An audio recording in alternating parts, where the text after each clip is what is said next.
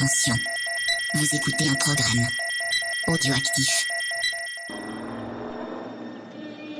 de Freddy te pourra en deux. Trois, quatre, remonte chez toi, quatre à quatre. Cinq, six, n'oublie pas ton crucifix. Sept, huit, surtout ne dors pas la nuit. Neuf, dix, il est caché sous ton lit. Salut à tous et bienvenue dans On a supprimé les roches spécial Freddy partie 3. Euh, une partie 3 que j'ai appelée l'heure du, du, du, du, du, du- duel. euh, en référence à, à, À Yu-Gi-Oh! à Yu-Gi-Oh! ouais, tout simplement. Euh, et euh, comme d'habitude, je suis très bien, je suis très bien entouré pour faire cette émission. Euh, on est avec Sophie. Salut Sophie, est-ce que ça va Sophie? Ça va Euh, Il y a aussi Ch- Bonsoir tout le monde. Charlotte. Oui, salut. Charlotte. Oui, ça va très bien. Et la dernière, mais non des moindres, euh, Faye qui me lance des regards euh, dubitatifs. Non, je sais pas, je suis étonnée. Mais, mais oui, bonsoir tout le monde. Euh, bonsoir les filles, bonsoir James. Euh, Est-ce que vous Faye. êtes prête à, à parler de Freddy Krueger euh, en long, en large et en travers hein, Oui. Oui. Oui. et à dire du mal de notre ami Wes Craven Non, c'est pas Euh, Wes Craven qu'on dira du mal. C'est un saint. Voilà. C'est un saint Mais je, oui. je pense pas. hein. Mais si. Euh, donc, euh, comment va se passer cette, cette émission Euh, Et euh, je sais, je sais plus qui s'occupe de quoi. Alors, je lui ai répété juste avant qu'on enregistre. Oublié. Eh bien, Donc je, on va commencer avec euh, Wes Craven New Nightmare partie 7 Mhm. euh, Freddy sort de la nuit en français qui sera présenté par Faye je crois Non, moi. perdu. Non. C'est Ah, Sophie. c'est Tu vois que Sophie t'as absolument rien j'ai perdu j'ai un gage euh, on enchaîne avec Freddy versus Jason qui est présenté par Faye euh, j'ai même pas pu deviner Eh, James, je sais que t'aimes pas euh, le 7, mais c'est pas une raison pour sauter carrément d'en parler. Si on pourrait ne même pas le mentionner hein, tellement euh, tellement Mais arrête, pas t'as rien compris. Oh là là. et Ah, il fallait bien que quel- il faut bien toujours un avis opposé. Euh, oui, bah, c'est- voilà. c'est consensus c'est- majoritaire. voilà, exactement. Euh, il fallait bien que quelqu'un se dévoue pour parler euh, du, euh, du remake euh, affreux. Euh, oui, parce que je pense qu'on est unanime Mais sur ça. arrête de spoiler. Tu, on- Là, essaie d'être objectif, simple. et c'est. Charlotte qui va nous parler de ce remake, Ouais. car elle l'a adoré. Ah, J'ai adoré. C'est vraiment. Alors, petit rappel, s'il y a des enfants qui nous écoutent, vous allez au dodo parce qu'on va parler de violence Ah et de choses pas très jolies. Oula. Il y a une lampe qui fait des choses bizarres. Vous voyez, je suis dis qu'il y a de la violence, des choses pas très jolies. Freddy arrive à nous attaquer. Pardon. Et James Et euh, je rappelle qu'on est en direct euh, sur Twitch. Euh, donc pour on remercie tous les gens qui, sont avec nous dans le chat. Il y a Chucky, il y a XP. euh, tout à l'heure j'ai vu qu'il y avait Elki. Euh, euh, donc vraiment merci de nous écouter en direct. N'hésitez pas à follow la chaîne si vous voulez être au courant des petits lives qu'on fait de temps en temps pour vous parler cinéma et puis après pour les autres émissions de James et Faye. Universe, comme dirait, euh, comme dirait le docteur Zaius, dans une émission où Charlotte a peut-être fait euh, un, un, un passage, mais on en parlera peut-être après. Ok. Euh, est-ce que, euh, est-ce T'as t'as que, l'air crevé.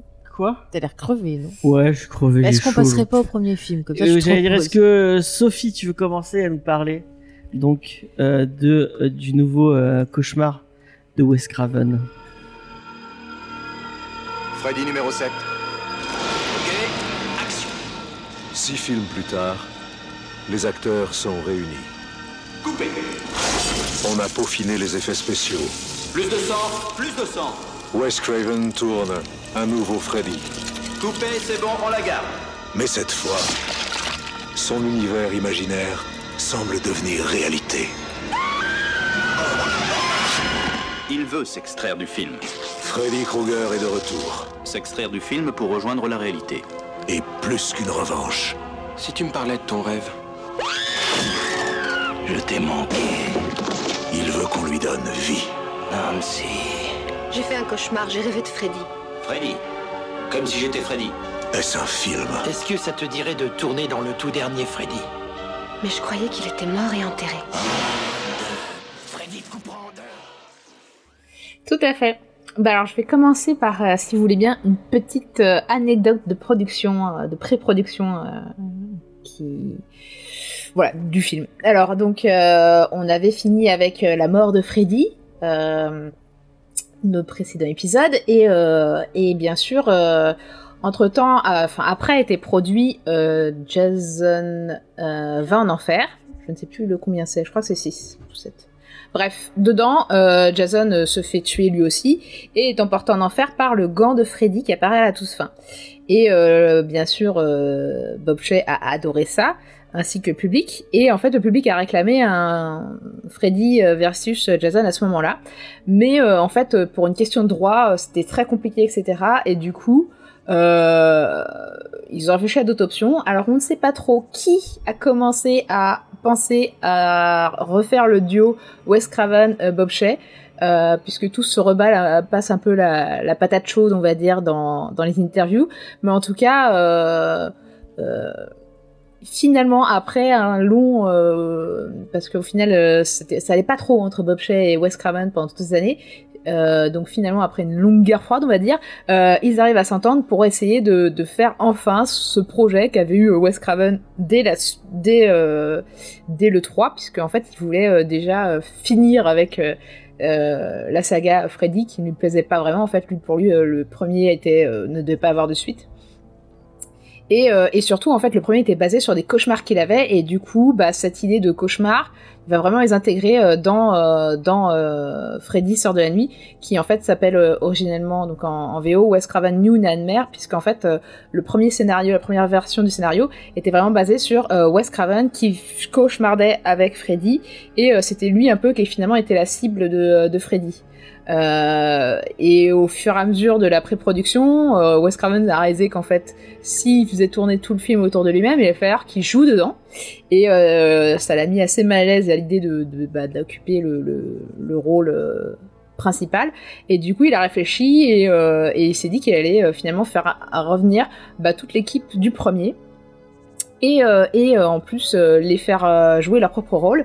Et il y va pas avec le dos de la cuillère puisque il fait à la base, il voulait même que ce soit Heather Lenkamp qui joue donc le rôle titre et son propre mari qui joue euh, bah euh, Son mari dans euh, le film. puisque le- elle est ma- elle est mariée donc à, à quelqu'un qui s'occupe des effets spéciaux et qui a notamment travaillé sur la saga Freddy.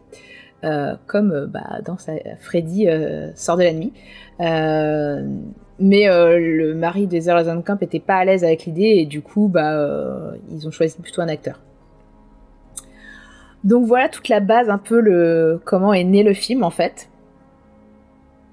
Euh, et donc si j'ouvre le pitch maintenant, euh, donc euh, c'est l'histoire de euh, des heures qui, euh, en fait, euh, vraiment on est dans on est dans notre monde au, dès le début du film, c'est-à-dire que la saga Freddy a pris fin, mais pour autant, bah, pour les fans, ça n'a pas pris de fin. Et il y a toujours un tas de fans qui sont, dont des enfants, qui sont qui sont là à chaque à chaque apparition en public de de Heather comme de Robert Robert Englund. Robert Englund, voilà. Et, euh, et du coup, bah, euh, autant Robert Englund a l'air de bien le vivre, autant Heather pas tellement, surtout qu'elle est maman d'un petit garçon qui a l'âge maintenant de regarder les films, et elle est vraiment opposée, elle se pose des questions si euh, les films... Enfin, il y a, on, on entend un peu en écho dans les médias que euh, dans les questions qu'on lui pose à Heather, euh, comme quoi est-ce que tu montrerais les films à ton enfant, est-ce que ces films-là n'apportent pas de la violence, etc. Ce qui est un débat qui a continué à qui encore aujourd'hui est euh, d'actualité, on va dire, euh, dans les médias américains en tout cas particulièrement. Et, euh, et du coup, elle se pose de plus en plus de questions et en même temps elle est harcelée par quelqu'un. Et ce quelqu'un pourrait bien être Freddy. Voilà. Donc ça c'est le pitch de départ et euh, et, euh, et le film est vraiment euh, une mise en abîme totale puisque euh, Heather a vraiment subi un, du harcèlement. Il y a ce- questionnement de est-ce que les films euh, rendent violents? Ça par contre c'est Wes Craven qui l'a beaucoup entendu euh, dans les questions des journalistes. Euh, et les enfants qui sont absolument fans de Freddy au point que ça devient un peu flippant euh, ça aussi c'est quelque chose que Robert Englund euh, bah, en a parlé en fait. Et du coup Wes Craven il a vraiment mis tout ce que tout ce qui finalement a questionné un peu bah, l'équipe du premier film. Et euh, et de surcroît, en plus, il a vraiment euh, voulu mettre à l'honneur aussi euh, bah, tout ce qui est l'équipe SFX, puisque euh, bah, c'est eux qu'on voit au tout début.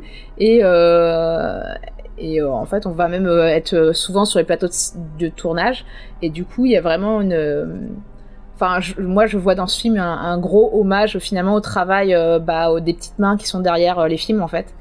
Des gens dont on parle rarement. Donc...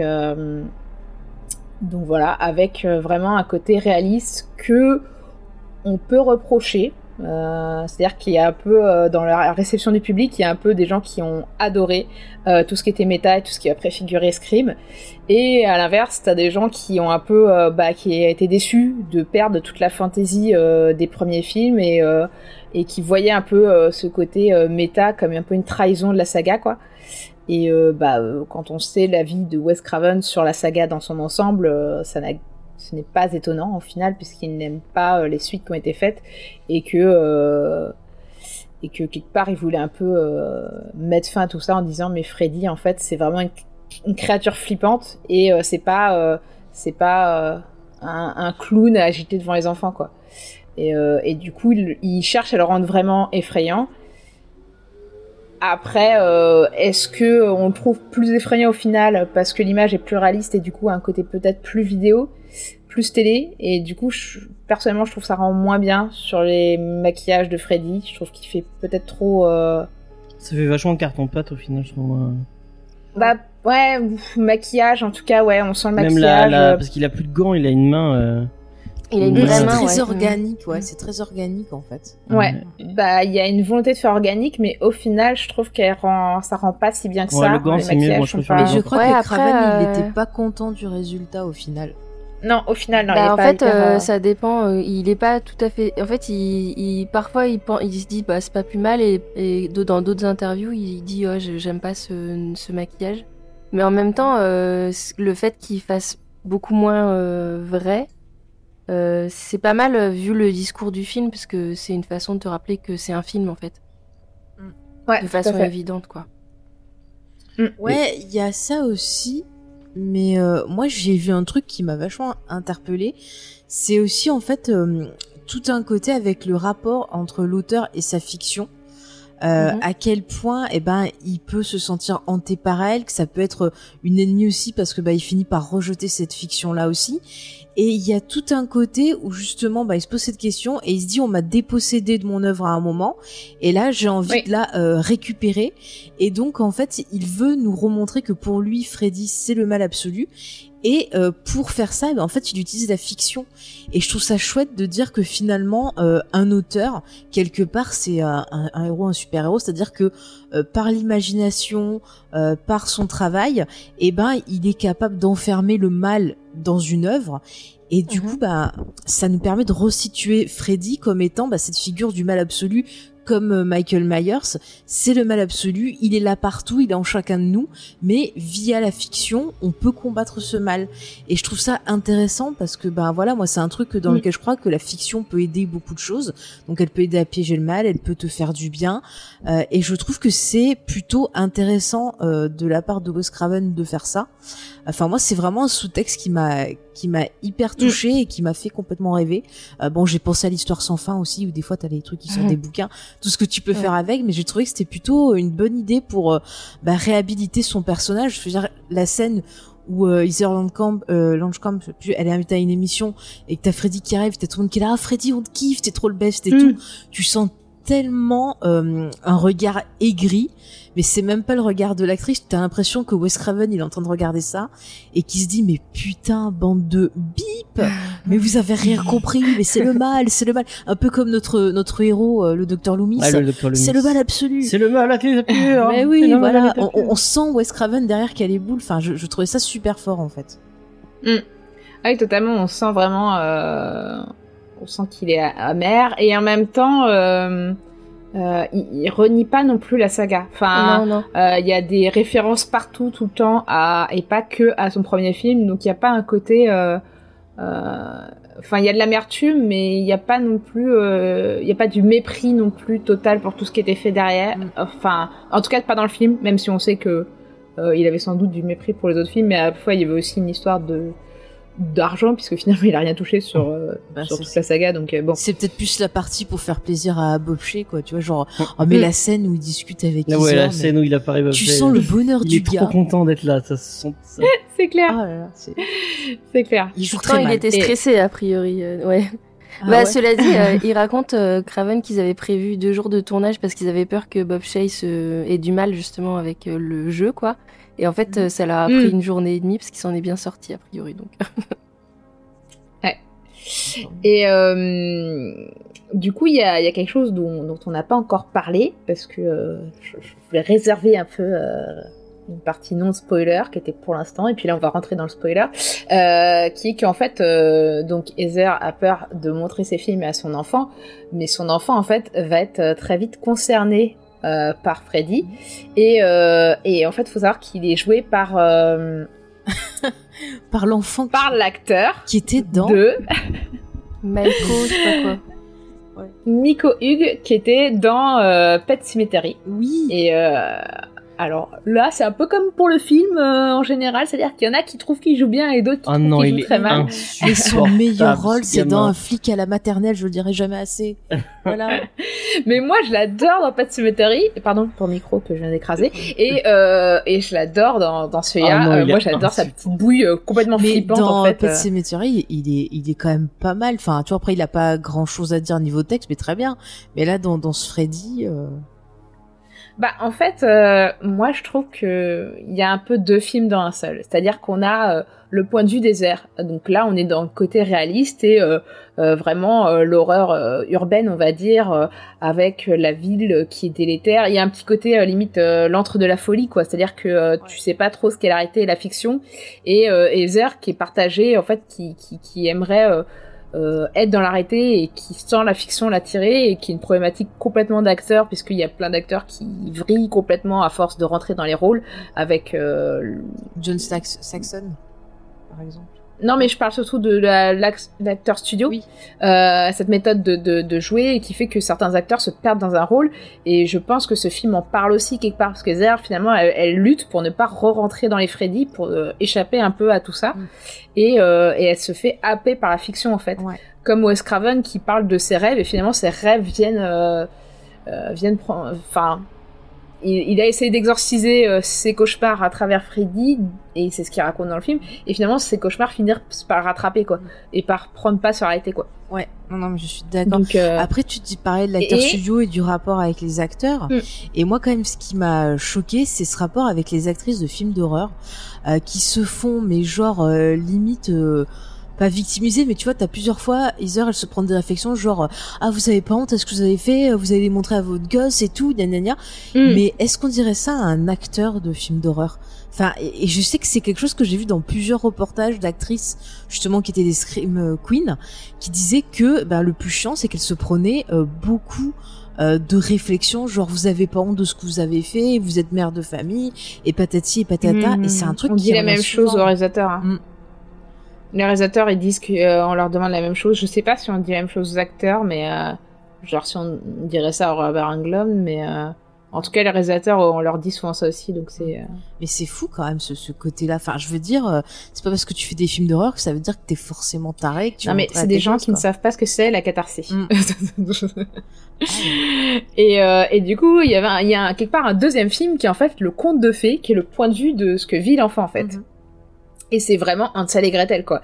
Puisqu'à la fin, on va atterrir dans le monde de Freddy, qui est euh, complètement un monde euh, euh, bah, de contes de fées. Et euh, ce qui est intéressant, c'est que en fait, dans les Freddy, d'habitude, il a tout pouvoir dans le monde du rêve. Sauf que là, dans ce monde-là, qui est plus, qui est pas vraiment du, enfin, on sait pas trop si c'est vraiment le rêve ou si c'est un Je suis pas espèce de monde cauchemardesque, un démoniaque. mythologique, je trouve.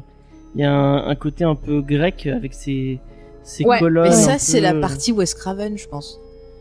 C'est-à-dire que pour Wes Craven, euh, tu vois, il te parle du mal à état pur, de légendes et tout. Et Mm. si tu regardes dans son bureau, il y a des livres de mythologie, enfin, il y a plein de trucs comme ça. Et euh, en fait, moi, j'ai compris que c'était la partie euh, Wes Craven que tu as très bien remarqué, James. Et après, oui, t'as cette la partie et conte de fées, vraiment- justement, voilà, ouais. Cette partie conte de fées ouais. avec le four et tout. Le four, ouais, Et, c'est euh, c'est ouais. Gretel, Mm. totalement. Et encore une fois, bah, ça nous renvoie à ce qu'on disait du premier Freddy, c'est que c'est le croque-mitaine, le boogeyman. Donc le boogeyman Ouais. conte de fées, le boogeyman my- mythologique. Euh, vraiment, il en fait, j'ai l'impression qu'il réexplique euh, ce qu'il a fait dans le premier film à ceux qui ont rien compris. Et là, on retrouve le côté un peu aigri, tu vois. Oui, je pense qu'il y a un Ben- côté, euh, il réécrit le premier film, ou redit en tout cas certaines choses qu'il a dit dans le premier film, mais je pense qu'il les dit aussi différemment et surtout il le dit avec euh, la distance et le temps euh, qui s'est coulé depuis quoi. Il y a, il y a, t'avais dit un truc. Ouais, en fait, c'est juste sur le côté aigri. euh, il y a, il est pas tant aigri que ça. Il est aigri parce que je pense qu'il trouve que son personnage a été euh, mal euh, utilisé en fait par les films qu'il n'a pas fait. Mais hum, dans le set, ce qui est cool et c'est, c'est, ça se rapporte justement à ce que tu remarquais, James, sur le côté mythologique avec ses architectures qui rappellent des temples grecs un peu. Euh, c'est qu'en fait, il redonne une, euh, un côté respectueux à son œuvre euh, justement, et il le fait, euh, il fait entrer Freddy euh, complètement dans au même niveau que les mythes ancestraux, quoi, dont, dont, dont euh, la sorcière dont il parle de Hansel et Gretel, du mauvais génie, euh, euh, et, et c'est, c'est, c'est à ça que ça, c'est ça que ça rappelle euh, l'antre de Freddy à, à la fin. Euh, Il balaye les origines toutes péraves qu'on avait eu le droit euh, dans les autres. euh. Mais en fait, il en fait, il, en fait, il, il- veut le faire rentrer. Enfin, je pense, hein, pour moi, dans le set, il veut vraiment euh, le faire, euh, le mettre euh, de façon immuable, le faire entrer dans un panthéon, quoi. Un panthéon des, des créatures fantastiques et euh, et, euh, et ancestrales, quoi. Oui. Mm, mm. Ouais, euh, pour moi, c'était déjà effectivement quelque chose qui avait été posé dans les précédents et que personnellement j'appréciais le côté. euh, Mais là, il le rend plus sérieux Euh, que dans les précédents. C'est- oui. Il y a le côté plus Ah oui, sombre et ouais. Mais pour moi, c'est ouais, c'est limite pas le mal absolu, mais la, la peur en fait. C'est euh, Freddy est l'incarnation de la peur en fait. Oui. Oui, on en avait parlé, c'est vrai, sur, sur les autres. Mais on sent, en fait, moi, j'ai vraiment l'impression que ce qui l'a blessé, c'est vraiment euh, bah, tout le côté euh, cartoonesque, surtout qu'on a vu dans, dans le 6.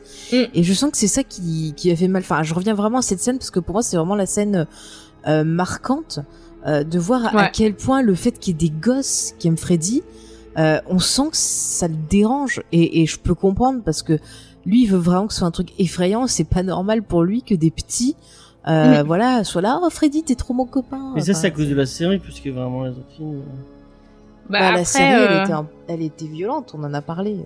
Ouais, mais Je du pense coup, que il- là, en, mettant, excuse-moi, euh, en mettant, euh, Mm. en mettant Freddy en espèce de, bah, comme le gate, euh, le gatekeeper de, c'est enfin, vrai. le crypt keeper plutôt de, Mm. du conte de la crypte. Ouais.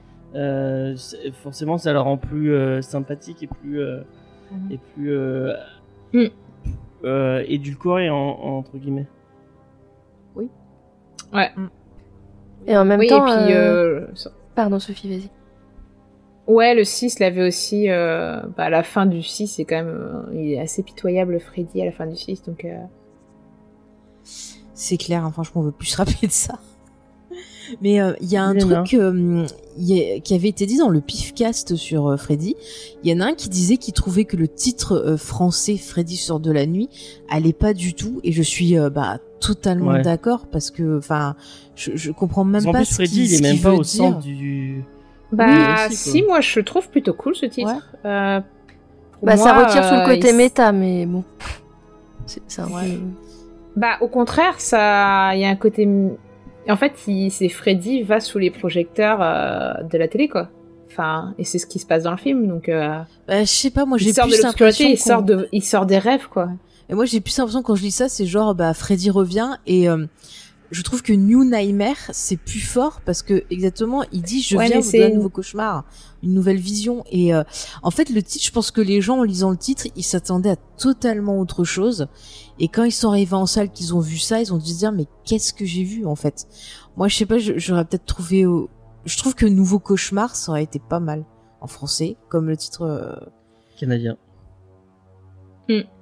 Ouais, c'est le Ouais, titre mais même, canadien. Bah, ils ont eu même, euh, ra- ram- ra- remettre euh, le, le nom de Wes Craven dans le titre, ça, ça aurait été quand même bien parce que c'est. Ouais.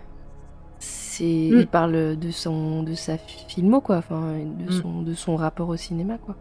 Bah ouais, mais c'est totalement. Enfin, je veux dire, les gens qui disent que les films d'horreur c'est pas des films d'auteur, mais Freddy, euh, voilà, sort de la nuit, c'est un film d'auteur. C'est un auteur qui parle de son rapport à la fiction, qui parle euh, de son rapport au cinéma, qui, qui raconte plein de choses personnelles et euh, vraiment, enfin, c'est moi, je, moi j'ai l'impression que c'est un des films peut-être les plus personnels de Wes Craven. Je sais pas ce que vous en pensez.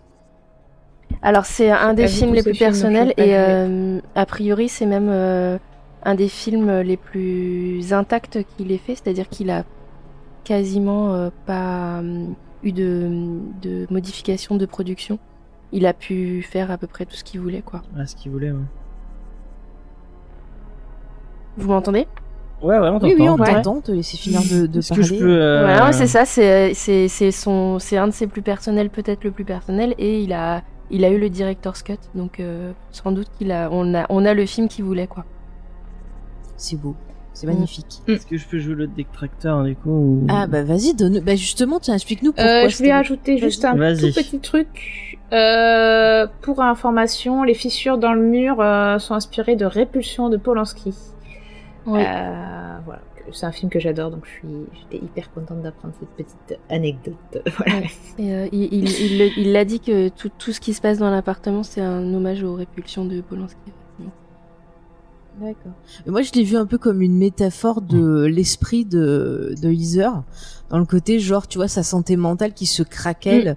Euh, Et c'est Ouais. un peu ce qu'on voit dans le film, parce que bon, bah voilà, il y a ce harceleur, il y a la perte de son mari, il y a, il y a plein de choses qui se passent. Et je trouve que le foyer, le fait que ce soit le foyer où en général Mm, mm. tu te sens à l'abri et tout, qui se craquelle, je trouvais que c'était plutôt une bonne idée d'utiliser ça, en fait.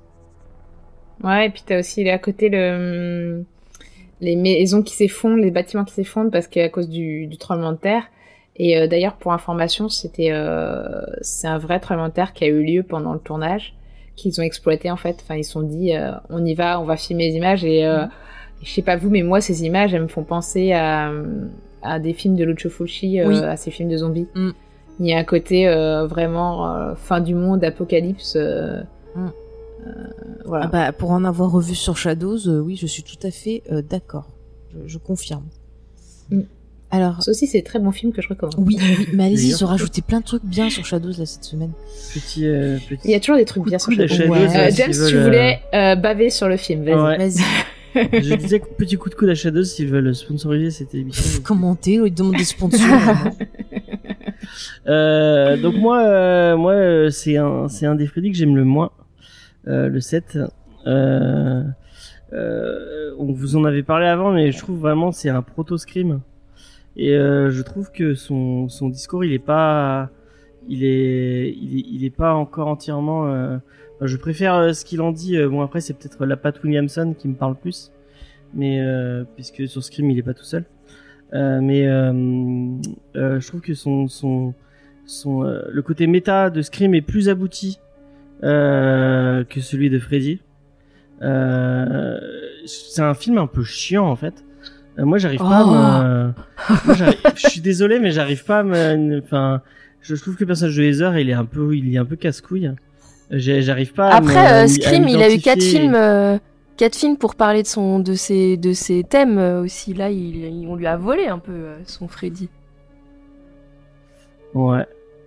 Et euh, après, euh, c'est euh, c'est c'est qu'on a vu, mais euh, euh, son son gamin aussi, vraiment le le gamin. Enfin, j'ai j'ai beaucoup de mal avec les les, les films les les les films euh, autour de d'enfants acteurs et euh, je trouve que ça, le le, le- il est il est, il est creepy euh, au pas possible. Euh, Bah, c'est le rôle. c'est ça qui est cool, quoi. en fait, euh, moi, je trouve qu'il y a une bouille justement qui est qui est cool parce que euh, en fait, au, au début, tu le trouves euh, bah, comme dans Pet Cemetery assez adorable et au final, euh, surtout quand il est avec son doudou, moi, la scène où il met son doudou euh, euh, au, au pied du lit pour que euh, il le protège de Freddy. ah, ce c'est la penchée magique par excellence et, et je trouve ça génial quoi enfin je trouve qu'il respecte vraiment euh, le film euh, enfin l'enfant a vraiment un esprit d'enfant en fait Et il y a beaucoup de films où euh, d'horreur où en fait les enfants agissent comme des adultes en fait et, Ouais, c'est vrai. et là je trouve qu'il y a vraiment euh, il agit vraiment comme un enfant quoi et puis euh, c'est un enfant en plus qui qui, est- qui perd son père donc euh, enfin c'est hyper traumatique ce qui leur arrive en fait et euh, il y a juste la scène en fait de la de la nounou Mm. euh, qui est pas terrible la babysitter euh, je trouve qu'elle marche pas hyper enfin De quoi bien La scène où elle se euh, fait tuer, c'est ça? Ouais Ouais, d'accord. Bah, ça essaye de refaire celle du, du 1. Euh, Ouais. Après, on sent la violence et tout, mais c'est le gosse, ça va pas, en fait. Enfin, Bah, moi, je trouve que dans la mise en scène, déjà, parce que, en fait, évidemment, ils voulaient pas mettre l'acteur, euh, le faire jouer la scène, donc, en fait, c'est euh, un, un comédien qui, ou un mannequin, je sais plus, mais en fait, c'est pas lui. Et je, enfin, du coup, t'as pas l'impression qu'ils sont dans les mêmes plans, en fait, qu'ils sont dans la même Mm, pièce, en ouais. fait. Moi, j'ai vraiment la sensation que c'est, ah, on filme le gamin, ah, on filme la babysitter qui se fait ah, on filme le gamin, ah, on filme la babysitter qui se fait. Et du coup, bah, c'est, euh, tu sens pas le choc pour l'enfant en fait. Euh, alors que tout le reste du temps, je trouve que au contraire, l'acteur euh, est vachement présent et impliqué. Et, bon, je dis pas traumatisons des enfants, mais mais moi, je trouve qu'il fait pas, enfin, des fois, il fait pas très juste dans sa façon de jouer, mais après, effectivement, c'est un jeune gosse, donc tu peux pas, euh, à cet âge-là, arriver et déjà avoir Mm. le, le savoir d'un acteur adulte. Ça, c'est sûr. ouais. Et puis en plus, euh, Wes Craven n'est pas du genre à torturer des enfants euh, sur un set pour obtenir C'est ce qu'il ça, veut. Donc c'est euh, ça. Après les dialogues du gamin, euh, bon, il a des réactions d'enfant, mais des fois il y a des dialogues que je trouve complètement débiles euh, et pas naturels en fait. Alors Moi, je sais pas si c'est parce que le petit les rend pas final, Bah après il y a ce côté un peu possession, donc je pense que Ouais. ces ces euh, ces émotions doivent être coupées. Après moi la scène qui m'a gêné en termes de, de réalisation autour de ce gosse, c'est quand il traverse l'autoroute et qu'on a une espèce de Freddy qui apparaît dans les nuages là qui soulève le gosse. euh, Ouais. Ah en oui. mode euh, en mode Vigo des Carpates là euh, euh, pff, non c'est je trouvais que ça rendait pas hyper bien voilà il y a quelques petits trucs comme ça mais quand même bah l'effet en plus c'est pas, enfin ça se voit que c'est du, euh, que c'est sur devant un écran. Enfin il y a, Oui. pourtant euh, tant qu'ils font des vrais efforts etc. Mais euh, mais je sais pas. ouais, ça, a un peu vieilli, mais bon, ça, ça rejoint un peu le côté euh, euh, carton-pâte des autres Freddy. Après, c'est le côté un peu euh, les Ouais. trucs qui ont vieilli, mais qui Oui. sont un peu charmants aujourd'hui, quoi. Après, moi, j'aime Mm. bien le Robert Englund qui, qui cabotine et qui balance des vannes et toi t'aimes quand il dit bitch euh, c'est ça ouais, ouais, il y a, il y a même pas de bitch euh, bien senti. Et, euh, c'est pour ça que manque, t'étais déçu euh, je- ça manque d'horreur en fait. je euh, il fait pas assez peur, il fait pas assez. Mais- euh, Ah bah si, au contraire, je trouve que bah, c'est une horreur euh, plus euh, psychologique, Ouais. on va dire. Euh, moi, je trouve que au contraire, la montée, euh, la montée de l'angoisse avec Heather, qui, qui a ce, enfin, elle est vachement bien faite. et moi, comme j'ai pas je suis réussi à avoir complètement de prise, lien avec, avec avec Heather, que, que- Et que puis j'ai surtout, trouvé, en fait, euh, quand t'as, j'ai trouvé moi le, le truc qui m'embarquait vraiment et que je trouve génial, en fait, c'est les les séquences aussi avec euh, Wes en fait et, et même euh, Robert Englund quoi qui ont l'air complètement habités et complètement mais euh, il se prend trop au euh, sérieux. dépassés par leur cauchemar quoi et euh, et, et, et je savais pas quand la première fois que je l'ai vu qu'il y avait euh, vraiment euh, Kaiser avait vraiment été harcelé que en fait ils avaient mis beaucoup de choses euh, qu'ils avaient c'est vraiment c'est ressenties elle qui en fait, voir Wes Craven en disant bah tiens il y a cette histoire là qui Mm. m'était arrivée et elle, je crois que c'est enfin d'après ce que j'ai lu c'est elle qui serait allée le voir pour lui en parler et lui dire bah tiens si tu veux tu peux le mettre dans le film parce que ça me permettrait de d'exorciser tout ça en fait et elle voulait en parler pour euh, que certains prennent conscience bah, de ce qu'elle subissait et pour faire un peu Mm. réfléchir les gens alors ça a vachement marché hein, quand on voit maintenant avec les réseaux sociaux Mm.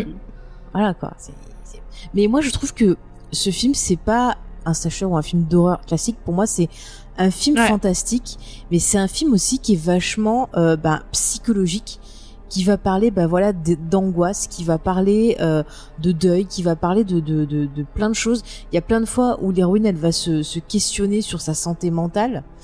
Et, Mm. et je trouve ça hyper intéressant parce qu'encore une fois, bah, elle subit plein de pression. Euh, on lui balance plein de trucs à la gueule tout le temps en lui disant bah ouais t'es folle t'es folle genre elle va à l'hôpital pour son fils euh, on lui demande si elle est la scène est folle si elle a quelque chose enfin on lui fait direct des reproches et tout et je trouve que oui et on l'accuse d'être responsable de ça parce qu'elle a montré ses films à son gamin C'est ça, de euh, suite, qu'elle c'est ça. euh. mais c'est fou parce que je trouve que finalement autant le premier on trouvait déjà qu'il était euh, bien au niveau des persos euh, féminins mais celui-là aussi et je trouve que c'est vraiment Mm. un truc qui, qui, qui est d'actualité moi je suis, je suis pas mère je sais que toi Charlotte tu l'es euh, peut-être t'as déjà vécu ça, mais je sais que j'ai des personnes autour de moi qui se prennent des réflexions sur genre euh, comment elles, euh, elles s'occupent de leur gosse et tout, alors que leur mari, eh ben on leur dit jamais rien. Et je sais qu'il y a beaucoup de, de, de mères qui subissent des pressions. Et euh, des fois, justement, bah, ça entraîne euh, bah, des problèmes sur leur santé mentale. Et euh, je trouve que le film aborde un peu ça aussi, quelque part. Bah, de toute façon, le côté culpabilisation des mères, c'est. oui, effectivement, oui. Au lieu d'aider, on va plutôt euh, condamner ou euh, regarder de travers euh, une mère dont l'enfant euh, fait une crise dans la rue, par exemple, tu vois. Ouais. Mais, euh, euh, mais cela dit, euh, je trouvais ça intéressant sur le côté euh, euh, ce que les, ce qui- tout ce qui entoure les films d'horreur, justement toutes les légendes qui entourent les films d'horreur euh, et euh, comment euh, les, les, on raconte qu'il y a eu des malédictions euh, sur les comédiens, les comédiennes, les, les gens qui ont travaillé sur certains films et tout.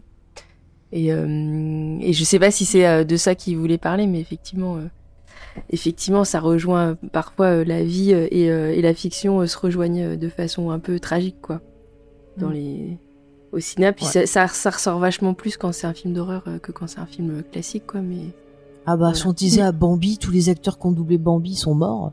La malédiction, t'y crois un peu moins, t'y crois un peu moins. Euh, Il y a Chucky qui pose une question, il dit, si on est d'accord avec Freddy 7, tous les autres qui sont sortis après Freddy 1 sont des hérésies. C'est-à-dire que si on est Bah, d'accord avec bah, Wes Craven. c'est pas des hérésies, mais c'est juste que Craven, euh, il était déçu de. Je pense qu'il avait pas forcément euh, prévu qu'on fasse euh, 50 suites. Et que. euh, Bah, il voulait pas. Que... Ouais, je pense que c'était. Et puis c'est surtout lui, il voulait. Ce qui... En fait, ce qu'il fait dans le set, c'est qu'il met un point final pour lui. Je pense euh, c'était une façon de mettre un point final et de re- se re- réapproprier sa créature en en faisant justement ce- cet être euh, euh, euh, légendaire, quoi. Même si Et, je crois avoir lu quelque part que Bob Shea avait quand même tenté de lui dire Eh, mais parce qu'il a eu un succès critique mais assez pas- fort, même si le pas pu- spectateurs, succès public était mitigé. Ouais. Mais apparemment, Bob Shea lui avait demandé Eh, si ça marche, euh, est-ce qu'on fait un 2 Mais c'est Le le, est- le plus mauvais score, je crois, de la hein. série, euh, le 7. Il est toujours là. Euh, je crois que c'est un peu mieux que le 5, Ah qui ouais avait été, euh, qui avait un score désastreux, mais euh... après, faut, faut prendre en compte le fait que c'est pas, là, c'est carrément plus la même euh, décennie. Mais, euh... Mais après, Non, mais de toute euh, façon, les chiffres avaient quand même 90. considérablement baissé euh, pour, euh, depuis le 4, quoi. pour répondre à Chucky, euh, c'est hum, aussi ce qui fait que, enfin, les suites de Freddy, c'est aussi ce qui ont permis que ça soit un personnage qui soit autant aimé par le public. C'est son côté euh, hyper clown, quoi, et pas et pas sérieux comme dans le 1 ou dans le 7, euh, justement. Et c'est ce qui, ce qu'on en parlera sur le remake, mais c'est ce qui marche pas dans le remake, justement. Mais tu sais, j'ai une question pour vous. Le fait que justement les suites aient eu besoin euh, de le rendre un peu plus comique, un peu plus foufou, est-ce que c'est pas justement parce que quelque part les gens ont eu euh, tellement euh, peur en voyant le premier, tellement d'angoisse qu'ils se sont dit euh, il faut qu'on trouve un moyen, voilà, de leur euh, de les rassurer, de dire oh mais non, n'ayez pas si peur de lui. Et euh, peut-être ça explique pourquoi ils ont fait ça pour faire revenir les gens au cinéma en disant ah mais non, euh, C'est regardez, une façon ça d'iconiser le personnage, il pouvait pas, il pouvait pas m'a- capitaliser En fait- sur, euh, sur la violence et sur le, le, le côté, la force. De, comme ils, ils- ont fait avec euh, Jason ou avec, euh, avec Mike Myers, donc euh, le, le faire drôle parce En que fait, mais il, euh, est a- quand même dans, le- dans le premier, il, il, il l'est quand même, il fait des, enfin, il, il joue un peu avec les, avec les. On euh, t'entend pas, James, apparemment. Ah bon? Vous, vous l'entendez mieux, là? Il a dû toucher son micro. Vous l'entendez, là Euh, Dites-moi. C'est vrai que t'es un peu faible, James. Ah, là, ça, va, mieux, dit... euh, Pourquoi Elle a rien fait. Ah mais là, bon, tu mais t'éloignes non micro, là. Mais moi, je t'entends hyper fort, c'est pour ça. Là, ils disent que, ça va mieux, tellement James. pertinent que je suis plus fort que vous. Euh, ça va mieux? J'ai monté un Bah petit peu. après, Tu disais Oui. quoi, du coup moi, euh, je... Ah, pardon. Ah, James. Moi, je disais que c'était une fa- le rendre drôle, c'était une façon d'iconiser le personnage. Euh, et peut-être pas forcément ce que tu, ce que tu sous-entends. Ouais, non, mais je posais la question. Bah. Moi, Mais, je euh, vois plutôt un, un...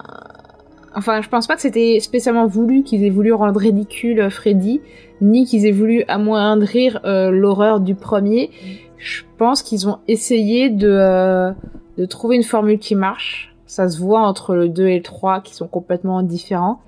Et à partir du 3, ça a marché la formule et ils l'ont appliqué. Et puis c'est le, le, le truc classique des suites, comme pour Jason, quoi. C'est à chaque fois on en fait beaucoup plus. Et c'est juste que, en fait, quand tu fais trop d'un truc, ça devient ridicule, en fait. Ouais. C'est juste ça, je pense. Je suis assez euh, d'accord avec toi. Il y a Monsieur euh, Eiki qui dit, euh, ben si c'est une création de Craven, en gros, il nous demande si euh, finalement c'est pas Craven qui est le mieux placé pour savoir ce que doit être Freddy. Bah, je suis pas d'accord, moi, du coup. Bah, Bah ça, non, ça parce dépend. que un créateur, une fois que son œuvre est relâchée, euh, elle appartient au public, en fait. Bah ouais. Ouais, puis euh, ça dépend aussi de ce que tu ce que tu cherches quand tu quand tu Sophie, regardes. Freddy. euh, moi, je trouve que sa vision à lui, elle est plus intéressante, mais de fait, euh, ce qu'en ont fait les autres euh, réalisateurs euh, ou, ou le producteur d'ailleurs, parce que Bob Shea y est beaucoup aussi. euh, C'est ça qui fait que c'est un personnage qui est devenu aussi iconique, quoi. Je sais pas si il serait peut-être devenu respectable entre guillemets euh, s'il y avait eu que le 1 mais il aurait pas été autant adoré, euh, il y aurait pas eu une telle fanbase Mm. autour de Freddy, quoi, s'il y avait pas eu tous les Mm, films mm. d'après. Donc, Non, euh, c'est il y a aussi. Et puis, en euh, fait, ils, ça pardon, des choses intéressantes aussi. N'oublie pas, n'oublions pas Dream Warrior, qui est quand même pas mal. Mais très bien. Mais après, au final, oui, il l'a créé, mais il a quelque part accepté aussi, euh, à un moment donné, que d'autres participent. Et en fait, on peut le voir aussi comme finalement un travail de groupe. Chacun a apporté euh, Mm. des éléments qui étaient intéressants. On l'a parlé autour des, des différents films. Euh, après, bon, certains ont fait n'importe quoi aussi, ça on en a parlé. Mais au final, euh, ben, on, on, on trouve que c'est quand même... euh, Enfin, on a quand même dit que c'était une saga qui était intéressante. On vient Mm. de Ouais, puis le euh, c'est vrai que. Euh, ouais, tu, tu, Mais il a Chucky, il parle de- de, George euh, Lucas, mais c'est pas faux. hein. Quand tu, quand Mais tu donnes ta, ta, ta création, enfin, quand tu prends le risque de donner ta création à d'autres gens que toi, euh, euh, bah, c'est aussi, euh, oui, c'est ça, c'est le risque qu'on on, on, on interprète pas comme toi tu attendais et bah, ça peut donner Ah, des trucs plus ou moins intéressants, effectivement. Bah après c'est pareil pour le public. puis, Tu euh, prends le public, euh, bah je prends le public de Star Wars. Euh, Il Mm. y en a qui vont l'interpréter d'une façon, la saga, d'autres d'une autre façon, et bah ça montre à quel point une œuvre, tu vas pas la ressentir de la même façon par rapport à ton vécu, par rapport à tes émotions, et, et c'est ça aussi qui est intéressant. Et dans- par rapport dans à la génération à qui tu parles, hein, c'est, Bah il y a, il y a qu'à voir Mm. ce qui s'est passé sur les derniers Star. Wars là. Mm. Et puis il faut aussi voir que euh, un film, euh, c'est on parle d'un auteur et d'une vision, mais euh, euh, il y a jamais une personne pour faire un film, quoi. Mm, mm. Euh, les, les, les, quand on parle de chef-d'œuvre, au final, euh, pour moi, c'est eux les accidents industriels, c'est pas les, les, les films désastreux au final. Euh, Il y a combien de chefs-d'œuvre pour combien de films désastreux en fait C'est euh, euh, le fait que tous les éléments se mettent en place, que euh, que bah, t'es plein d'artistes en fait qui vont qui vont se mettre d'accord sur une seule vision. Euh, pour, pour donner euh, naissance à, à un chef-d'œuvre, euh, que ce soit euh, bah, Freddy ou Alien ou euh, je l'attendais. Terminator 2. Euh, non mais c'est c'est vrai, Alien c'est vraiment ça en fait. C'est c'est c'est sur les ruines de, du Dune de Jodorowsky qui est né Alien Oui, en bah fait oui. et euh, oui, puis c'est effectivement une réunion fois, de, de gens exceptionnels, oui.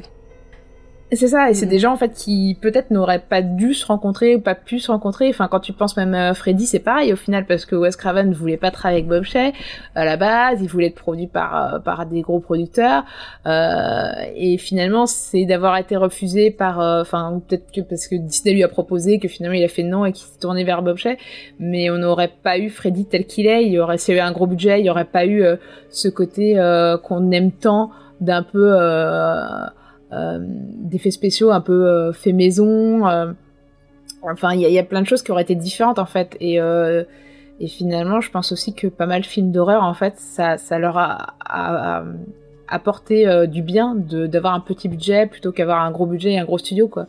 Euh, surtout quand on voit euh, les catastrophes euh, que peuvent être euh, les blockbusters euh, ces derniers temps, mais pas que ces derniers temps. Euh, donc euh, voilà, je pense qu'en fait les- finalement d'autant plus pour un film, mais aussi euh, quand je sais plus qui parlait des comics, mais c'est pareil en comics aussi, c'est-à-dire que quand tu crées un personnage de comics, tu sais pas ce qu'il va devenir après quoi. Mm, mm. C'est à partir du moment où tu relâches ton l'œuvre en fait, bah elle t'appartient plus vraiment, c'est comme un enfant qui grandit quoi. Mais moi, je trouve ça, ça beau parce que ça grandit, ça évolue euh, au travers des âges. Chacun va y apporter euh, bah, son édifice. Euh, on va y pouvoir euh, ressentir des choses bah, qu'on n'aurait pas vues avant. Euh, Il y a un peu comme les, les contes de fées. Les contes de fées ont vachement évolué aussi. Chaque génération va rajouter un truc et c'est hyper intéressant. Il y a ce côté transmission, d'héritage et moi je trouve ça beau. Et euh, même je sais que genre quand j'étais jeune, avant que je vois les Freddy, il y avait des gens qui m'en parlaient comme si c'était une légende urbaine. Moi je sais que je connaissais une fille qui me disait ah mais euh, je connais quelqu'un qui m'a raconté une histoire d'une fille qui était sur une balançoire et puis elle s'est fait greffer par Freddy. Enfin, il y avait des histoires autour de Freddy. Et moi, Ah, pendant c'est un trop moment, marrant. bah, toi aussi, bah voilà. Et non, non, c'est je- pas ça, mais c'est en fait, je te, c'est juste qu'il y a Englund qui avait été interviewé en 1989 justement, et, euh, et il disait ça, il disait en fait que Freddy est devenu euh, un substitut au conte de fées et que c'est un, c'est c'est un personnage qui se qui est devenu euh, comme ces personnages des histoires qu'on se raconte autour du feu pour se faire peur quand on est adolescent quoi. C'est ça, c'est ça. Pareil, l'exorciste aussi. Euh, J'avais pas vu le film que Mm. on m'en parlait déjà. Ouais. ouais. Euh, c'est c'est c'est enfin c'est- ça devenait des petites tu vois c'était un peu les, les creepypasta qu'on a maintenant c'est un peu ça aussi c'est c'est ces petits trucs qu'on discute euh, qui qui d'une personne à une autre bah ça prend de l'ampleur ça part dans d'autres directions et euh, moi je trouve que c'est c'est c'est pas plus mal. Et finalement ça va avec le discours de de Craven. Parce que quand il dit que plus on continue à écrire sur un personnage machin plus ça l'emprisonne si on arrête c'est là que le mal se libère bah finalement on se dit que bah, toutes ces toutes ces histoires, tous ces trucs qu'on se raconte, c'est les gens urbaines autour de Freddy, quelque part, c'est un moyen de combattre ce qui est ténébreux. Et je trouve que c'est plutôt une vision, quelque part, qui est euh, intéressante et positive. Parce que un gosse... et assez Oui, euh, et qui rejoint la psychanalyse au final Ouais. hein, parce que euh, la- la- le principe de la catharsis c'est en gros euh, ou- ce que disent certains psy aussi euh, vaut mieux que ton gamin regarde des films d'horreur qui joue à des jeux euh, violents plutôt qu'il soit violent lui-même quoi donc Mais euh, c'est ce que dit euh, Wes Craven euh, dans le film. En fait, euh, Mm. à un moment donné, il a un, un discours, euh, il a un dialogue avec euh, Heather Langenkamp justement, et il dit, il le dit, il dit les, les monstres, c'est des films d'horreur, c'est comme les les génies des lampes merveilleuses. si tu quand quand ta ta série de films est finie, donc là il- évidemment il prend son film à lui comme exemple. Mm. Euh, les monstres euh, de les monstres des films s'échappent en fait et envahissent, envahissent le monde réel. Et, et en fait, c'est vraiment la définition de la catharsis au, au théâtre chez les Grecs, quoi. C'est que la représentation des fantasmes, de la violence euh, dans le- l'enceinte du théâtre, ça permet aux foules de, de se défouler justement, euh, et, et ça empêche la violence de sortir du théâtre, quoi. Ou du cinéma Ah, d'ailleurs. Mm. Mais de toute façon, toutes les Mm. histoires qu'on va au ciné, que- qu'on peut entendre, qu'on peut lire, au final, elles ont toutes les mêmes origines, le côté un peu mythologique et tout ça. Seulement, on trouve une autre façon, un autre regard euh, pour les raconter, et c'est ça qui est qui est intéressant aussi, je trouve. Mm. James, tu Ouais. veux- tu veux dire un truc? Alors, moi, je tiens à dire qu'il y a 10 minutes, j'ai levé la main à, à Faye pour lui dire oui, je vais enchaîner et Et comme elle me le fait à chaque fois, puisqu'elle me le fait à chaque fois, elle me fait oui de la tête. Et après, quand euh, c'est Sophie qui parlait, je crois, Sophie intervenait et que j'allais me lancer dans ce que je voulais dans ce que je voulais dire, comme d'habitude, elle l'a Je suis complètement. euh, désolée, c'est juste que Sophie m'inspire euh, et voilà, du coup, je- Ouais, elle, elle me- je, je suis vraiment maltraité dans cette émission.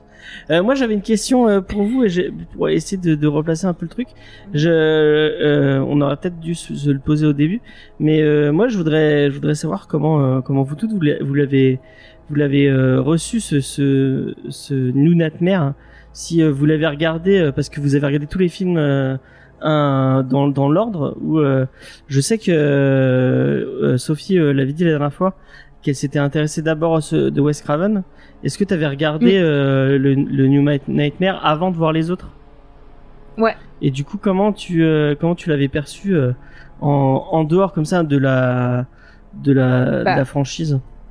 Quand je l'ai regardé la première fois, je l'ai perçu vraiment. euh, en fait, je, j'étais dans ma période Wes Craven. En fait, en fait, euh, j'avais tendance à, à me faire les filmos en fait de gens. En Ouais. fait, Euh, c'est-à-dire que je m'intéressais à un chef-op et je regardais tous les films qu'il a fait. Je m'intéressais à un réalisateur, je regardais tous les films qu'il a fait. Et du coup, je regarde d'un point de vue de, euh, de la carrière, de son évolution, de son propos, qu'est-ce qu'il raconte, etc. De comment tel film a influencé euh, tel autre film, etc. Et, et du coup, j'ai eu un premier regard qui était purement euh, bah, le regard du réal et sa carrière. Et, euh, et ce n'est qu'en regardant ensuite euh, bah, toute la saga, enfin les autres épisodes, qu'au final j'ai vu que, enfin, j'ai eu un autre regard qui était plus autour de la saga et du personnage, ce qu'elle est devenue. Et dans les deux cas, je trouve ça hyper intéressant. Parce qu'au final, euh, ça préfigure pour moi ce que le cinéma d'horreur va devenir. Et euh, je pense que si euh, Freddy 7, du coup, a pas autant marché en salle qu'il aurait pu, c'est parce qu'il est arrivé trop tôt, en fait. Et, au final, Scream arrivera plus tard et, sera, on va dire, accordé avec l'esprit du temps et les attentes des spectateurs. Mais pour moi, il, va- il préfigure vraiment tout ce qui va être les néo-slashers et, euh, et étant euh, quelqu'un, enfin étant né fin années 80, du coup j'ai beaucoup regardé néo néo-slashers quand j'étais jeune et euh, j'aime j'aime bien ce genre. C'est mon c'est souvent mon plaisir coupable parce que c'est pas non plus très très bon ce qui était fait euh, en néo-slasher mais mais voilà pour moi il, il préfigure vraiment le néo-slasher et en plus il ce qu'il y a de meilleur dans le néo-slasher on va dire Et maintenant, euh, comment tu, comment tu le, euh, tu le conseillerais à quelqu'un qui voudrait découvrir la saga? Est-ce que tu lui dirais, euh, regarde quand même les, les sept autres avant ou Ah ouais, je, moi je dirais, enfin, moi je tendance à dire que, enfin, c'est mieux que les gens se fassent leur propre avis. Et, euh, et j'ai tendance en, en... j'essaye d'en dire le moins possible parce que sinon je, je tendance à spoiler par enthousiasme. Mais euh, mais euh, oui, franchement, je recommanderais de regarder tous les épisodes, oui, parce que je trouve qu'ils sont tous intéressants. Et euh, voilà, après, euh, je peux comprendre que. Mais en que le recommandation 7 plaise de, moins, tu parce dirais quand même, pas. regarde-les dans la chronologie où ils sont sortis ou tu Ouais, je dirais ça, mais par contre, je conseillerais peut-être de laisser du temps entre le 6 et le 7. D'accord. Ah ouais? Parce que pour moi, il y a vraiment une. une- Il, il part dans toute autre chose et il raconte autre chose. euh, donc, euh, si t'enchaînes vraiment, je pense que tu peux être déçu. Si t'attends à. Ok. Et toi, Charlotte? Euh, moi, je sais plus quand je l'ai vu. euh, en fait, je me rappelle plus si je l'ai vu euh, là quand on s'est dit qu'on allait faire un truc Freddy ou euh, ou avant, je me rappelle plus. Mais euh, moi, je l'aime beaucoup celui-là. Je le trouve. euh, En fait, euh, j'aime bien euh, que que Craven euh, revienne à quelque chose de mythologique euh, dans son personnage. Et en plus, euh, il y a plein de références trop cool. euh, ceux qui ceux qui sont sur le Discord savent que c'est un peu mon, mon... Je cherche un peu les références visuelles dans les films et il y en a quelques-unes dans, dans celui-là. Et hum, en fait, il y a un côté un peu intello euh, dans le film qui me plaît, même si j'adore le côté euh, très fou euh, dans l'imagination des autres, en fait, des, des précédents, qui sont pas tous euh, très bons, mais qui ont tous un, on l'avait dit euh, dans l'autre émission, qui ont tous un, au moins un, une idée visuelle cool, quoi.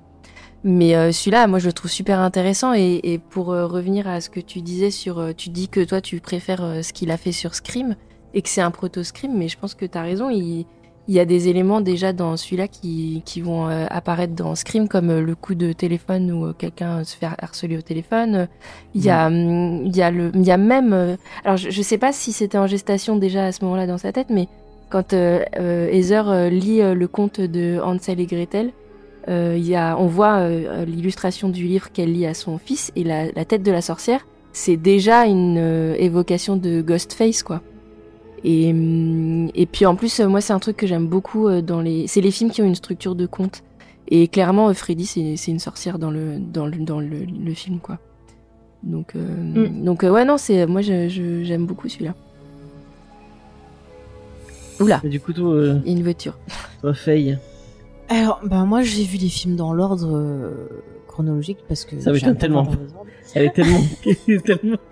Et euh, en fait, le, le, le Freddy euh, 7, je l'ai vu en le louant parce que j'avais pas le droit d'aller le voir au cinéma. Et euh, en fait, quand on m'en a parlé, moi j'imaginais euh, la scène, je sais plus si c'est dans le, c'est dans le 5 ou le, le 4 au cinéma avec Alice là qui se fait absorber. Euh, je sais pas si vous voyez, si vous vous rappelez cette scène. Ouais. Et en Oui. fait, moi dans ma tête, j'imaginais genre euh, moi au ciné et Freddy qui sortait du, film et tout. Enfin, je voyais tout un truc avec des bobines. Enfin, je m'étais fait tout un un tintouin. Et puis euh, quand je l'ai vu, bah, j'avais adoré. Je l'ai vu donc, bah, quand je l'ai chopé dans un vidéoclub. Donc c'était le début de mon adolescence et tout. Puis c'était le moment où euh, déjà, bah, je m'intéressais euh, un peu plus au ciné, que je commençais à lire des bouquins, euh, que je m'intéressais à l'écriture et tout ça. Et ça m'avait vachement plu. J'avais bien aimé ce côté conte de fées, les références mythologiques et tout. Et c'est vrai que ce film, plus je vieillis, plus je l'aime parce qu'à chaque fois que je le revois, euh, je vois des petits trucs que j'avais pas remarqué avant. Et plus j'apprends de choses, ben plus voilà, ça m'éclaire sur ce film-là. Et je trouve qu'il y a une grande intelligence euh, dedans et que Wes Craven, encore une fois, bah il arrive à utiliser euh, ce genre pour raconter autre chose. Et c'est vrai que hum, oui, euh, effectivement, ça a inspiré euh, quand on voit Scream. Scream, pour moi, c'est un chef-d'œuvre, euh, que ce soit en termes de réalisation, d'écriture, de, de, de direction des acteurs. Enfin, c'est vraiment euh, à chaque fois, mais même encore maintenant, je le revois, je note des détails et tout. Enfin, c'est hallucinant. Et, et j'adore ça justement quand euh, on essaye de jouer avec les, les codes de ce genre-là, encore une fois, pour euh, raconter quelque chose de différent, pour même avoir un œil critique, que ce soit sur la société ou l'industrie elle-même. Et Wes Craven, pour moi, c'était vraiment quelqu'un de très intelligent et de pertinent. Et euh, il le montre très bien. Euh, les autres Freddy, c'est des roller coasters, c'est des divertissements. Et c'est pas, pour moi, c'est pas une insulte. Il en faut, ça fait du bien. Euh, c'est le petit truc que tu dégustes là avec un bon petit popcorn, tu t'éclates. Mais c'est vrai que de temps en temps, ça fait du bien d'avoir des œuvres comme ça qui vont utiliser l'horreur de manière pertinente parce que moi je trouve que celle qui marche le mieux c'est l'horreur du quotidien. Et quand t'as des films bah voilà comme ça qui qui va te parler de de choses qui peuvent être angoissantes dans ta vie de tous les jours ou même des films moi je veux dire toujours comme Poltergeist qui te dit bah ouais tu crois que t'es tranquille chez toi mais non on peut t'attaquer. Euh, ton enfant tu crois que tu le surveilles bien bah paf il peut disparaître. C'est des angoisses qui sont euh, voilà très très naturelles tout à l'heure il y a Chucky qui parlait bon de massacre à la tronçonneuse mais c'est pareil c'est un film qui est hyper intéressant dans la façon dont il est filmé euh, moi pour moi j'appelle ça un film d'horreur naturaliste parce que mm. bah il n'y a pas de il n'y a pas d'excès, il n'y a pas de super effets spéciaux, euh, il n'y a même pas de musique euh, qui vient pratiquement te couper, ça utilise les sons, euh, c'est composé vraiment des fois t'as de voir une nature morte, enfin c'est des trucs qui sont finalement plus impactants qu'un film qui va te mettre du sang qui gicle en numérique et des, des, des jumpscares débiles toutes les 5 secondes où là vraiment ça aura pas d'impact. Finalement ceux dont on se rappelle mm. c'est ceux qui sont euh, viscérales qui sont sur euh, sur l'émotion. Et euh, là bah, il y a pas longtemps j'ai revu l'excellent euh, documentaire Big John sur John Carpenter où il disait que lui ce qu'il recherchait dans ses films c'était vraiment l'émotion en premier. Il fallait vraiment que quand il faisait quelque chose d'angoissant ça nous touche euh, dans nos émotions, dans euh, des peurs profondes, plutôt que juste faire sursauter ou te montrer une image dérangeante. Et voilà, je trouve ça intéressant. Mm. Euh, D'ailleurs, euh, ça me fait penser quand tu parles de d'horreur du quotidien. moi, je trouve que la scène la plus terrifiante au final, c'est quand le gamin il est au-dessus du, du jeu et il essaie de toucher le ciel et en plus c'est hyper touchant quoi ce que ça ce que ça ce que ça raconte quoi elle est super ah triste. c'est vrai que j'aime beaucoup la fin pour répondre à, Chucky sans spoiler. Moi, j'aime beaucoup la fin justement pour ce côté euh, conte de fées et, et, pareil pour ce côté relation parent-enfant. Euh, mm. Ouais, je trouve ça super intéressant, touchant aussi. Et euh, tu, tu, tu, finis le film, tu dis ah, tu vois, c'est ah, ça va mieux. Tu respires avec eux. C'est vrai qu'en plus, euh, Heather, quand elle, elle, accepte de rentrer dans le dans le monde de Freddy, dans le monde du rêve, quelque part, elle accepte aussi de rentrer dans le monde de l'enfance et le monde de son, de son fils, en fait. Euh, qu'en fait, il euh, y a quelque chose qui revient avec euh, le 7 qui était un peu suggéré dans le premier et qui finalement a complètement disparu, à savoir que bah, les premières cibles de Freddy, c'est les enfants, en fait. Et, euh, et, et du coup, Heather, en fait, elle, elle, rentre dans, dans, le, dans le cauchemar de Freddy. Enfin, le cauchemar de son garçon en fait. Euh, dans le monde de Freddy qui en fait appartient vraiment à l'enfance finalement quelque part et donc au Côte d'Offé quoi. Euh, pardon, je, je, voudrais revenir sur la question de XP là sur Carpenter. Euh, il, il, demande si, euh, si Wes Craven est un, un, un, héritier de Carpenter et de son Halloween et un continuateur et, et, en même temps un continuateur ou alors attends, c'est quoi la question? C'est euh, euh, est-ce que c'est un héritier de Carpenter et de son Halloween et aussi un continuateur ou un enfant qui tue le père pour casser les codes ou pour les réinventer? Euh, Alors dans dans ses commentaires sur le film, Craven il, parle justement de, si on prend le côté psychanalytique du film, il parle justement de la propension au mal qu'on a tous en nous et, et justement du fait que le l'enfant lui il perçoit qu'il y a quelque chose de mal qui se passe euh, entre autres dans la toute euh, première scène où on le voit où il y a ce tremblement de terre il perçoit qu'il y a quelque chose qui va pas quand il voit que son père saigne et que ça inquiète euh, sa mère mais il peut pas le il peut pas l'exprimer parce que les, parents pour le protéger, euh, nie complètement l'existence du, du, du, du, mal, quoi. Et à côté de ça, euh, la scène de tournage, euh, le père fait euh, s'amuse à faire peur à son fils avec euh, avec les techniciens et qui qui crée ce gant là monstrueux. et, et je, je, sais pas si c'est un, un, héritier de Carpenter parce que comme ils sont de la même génération à peu près. Alors, moi je sais que Carpenter l'appréciait bien. Parce ouais. que j'ai lu une interview où il parlait de lui et qui disait qu'il aimait bien sa façon de, de, de faire les films. Mais bon, comme d'une interview à l'autre, il peut dire le contraire. Mais bon, voilà. Logiquement, oui, il l'appréciait. Mais en tout cas, euh, sur euh, ce que la façon dont on se transmet euh, le mal euh, de, de, génération en génération, on en avait parlé pour le premier opus déjà. oui, oui, ça c'est quelque chose qui le qui le travaille. Et puis en plus, il y a alors euh, je, je, il y a une référence visuelle à la toute fin justement. Euh, c'est c'est non seulement une référence au conte de Hansel et Gretel, cette euh, scène dans le four là avec Freddy euh, qui devient la sorcière de Hansel et Gretel. Mais il y a aussi un moment donné où il essaye de manger. Euh, il y a sa bouche qui s'agrandit de mmh. façon démesurée ah, oui. et où il essaye de manger le, le, petit garçon. Et en fait, ça, c'est une référence à, à, un tableau de Goya qui s'appelle Saturne dévorant un de ses fils, et hum, l'histoire du tableau, c'est que dans la mythologie grecque et romaine, euh, Saturne avait eu la prédiction qu'un de ses fils allait le renverser, le tuer et prendre sa place euh, au, de, de, dieu, de, de, dieu des dieux. Effectivement, c'est ce qui se passera. Euh, c'est Zeus qui deviendra le dieu des dieux à sa place. Mais en attendant, il, mange tous ses, fils qui naissent pour éviter justement d'être tués. Et, et c'est ce qui se passe dans le, à la fin du film. Et c'est une belle métaphore justement du père meurtrier, quoi, en fait. Et, et de la génération qui laisse pas, de la génération d'avant qui laisse pas, et, ainsi que, enfin, il y a tellement de, de niveaux en fait, mais ainsi que des rêves qui peuvent te dévorer euh, euh, si tu te plonges totalement à l'intérieur, quoi. Mais euh, mais c'est un, bah, Freddy, il, a, il y a plusieurs films où il est, il est, il y a une métaphore sexuelle et il y a une métaphore aussi de père de substitution, quoi. Et, mm. et dans le et dans le dernier opus, c'est un peu ça. Il, il, tue le père pour prendre la place du père. Il y a cette euh, tension sexuelle permanente avec euh, Heather Langenkamp ou euh, Nancy dans le premier. Euh, donc euh, ouais, donc il y a, y a, tout à fait un discours sur sur sur cette place des, des, adultes et des parents quoi, par rapport aux enfants. Et par contre, pour revenir aussi à la, à la question donc de, de XP, en fait, en même temps, euh, Carpenter et Craven, ils ont ces thématiques un peu, ben voilà, qui vont se rassembler.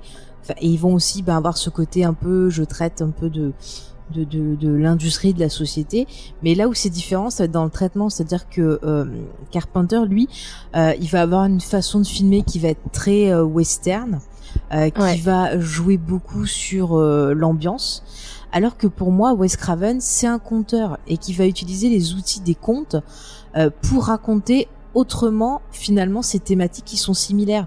Donc pour moi, c'est deux personnes qui sont euh, bah, qui peuvent être copains, sauf que chacun euh, va utiliser un outil différent, un regard différent sur ces thématiques-là. Donc au final, ils se complètent et en même temps, ils se différencient aussi par les parcours et les visions qu'ils vont avoir. Mais euh, ouais, voilà, pour moi, vraiment, Wes Craven, c'est euh, c'est un conteur, c'est quelqu'un qui va jouer, je veux dire, quand on prend le reste de la filmographie, euh, je pense par exemple à Red Eye, qui est un, un thriller qui se passe euh, dans un avion où une jeune femme va être prise en otage euh, donc par un, un garçon pas très bien dans sa tête, on va dire.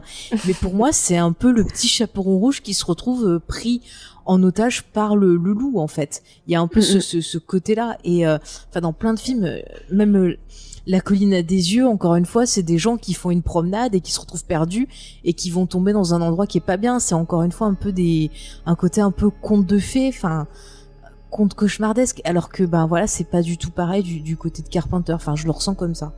Il y a, y a chez Craven, pour aller dans ton sens, il y a, je pense qu'il y a une ambition de, de s'inscrire dans un peu une, la littérature classique entre guillemets, enfin le cinéma classique, enfin dans, le- dans le monde euh, de, ouais, de toutes les histoires qui ont été euh, à la base de notre euh, culture aujourd'hui, quoi. Je pense qu'il a l'ambition de se mettre euh, à la hauteur d'un, d'une Odyssée par exemple, tu vois, ou euh, ou ouais ou de ce genre de récit mythique quoi tu vois chez Ouais. Carpenter euh, il y a quelque chose de plus c'est plus il s'en fout un peu ça je pense que c'est un truc plus Ouais. moderne chez Car chez Carpenter que, Mm. que chez Craven Bah après tu vois l'évolution, faut pas oublier que Carpenter, euh, que Carpenter, que Wes Craven, il a été euh, prof de littérature, euh, Oui, il oui, a étudié l'art, enfin voilà, il a un parcours qui est différent euh, bah, de celui de Carpenter, donc c'est normal qu'ils vont pas euh, amener les mêmes choses, mais une Il y a autre une ressemblance. intellectualisation chez, chez Craven qui est peut-être pas chez Carpenter. Qu'est-ce que tu disais, James? Une intellectualisation et, une, une- et un,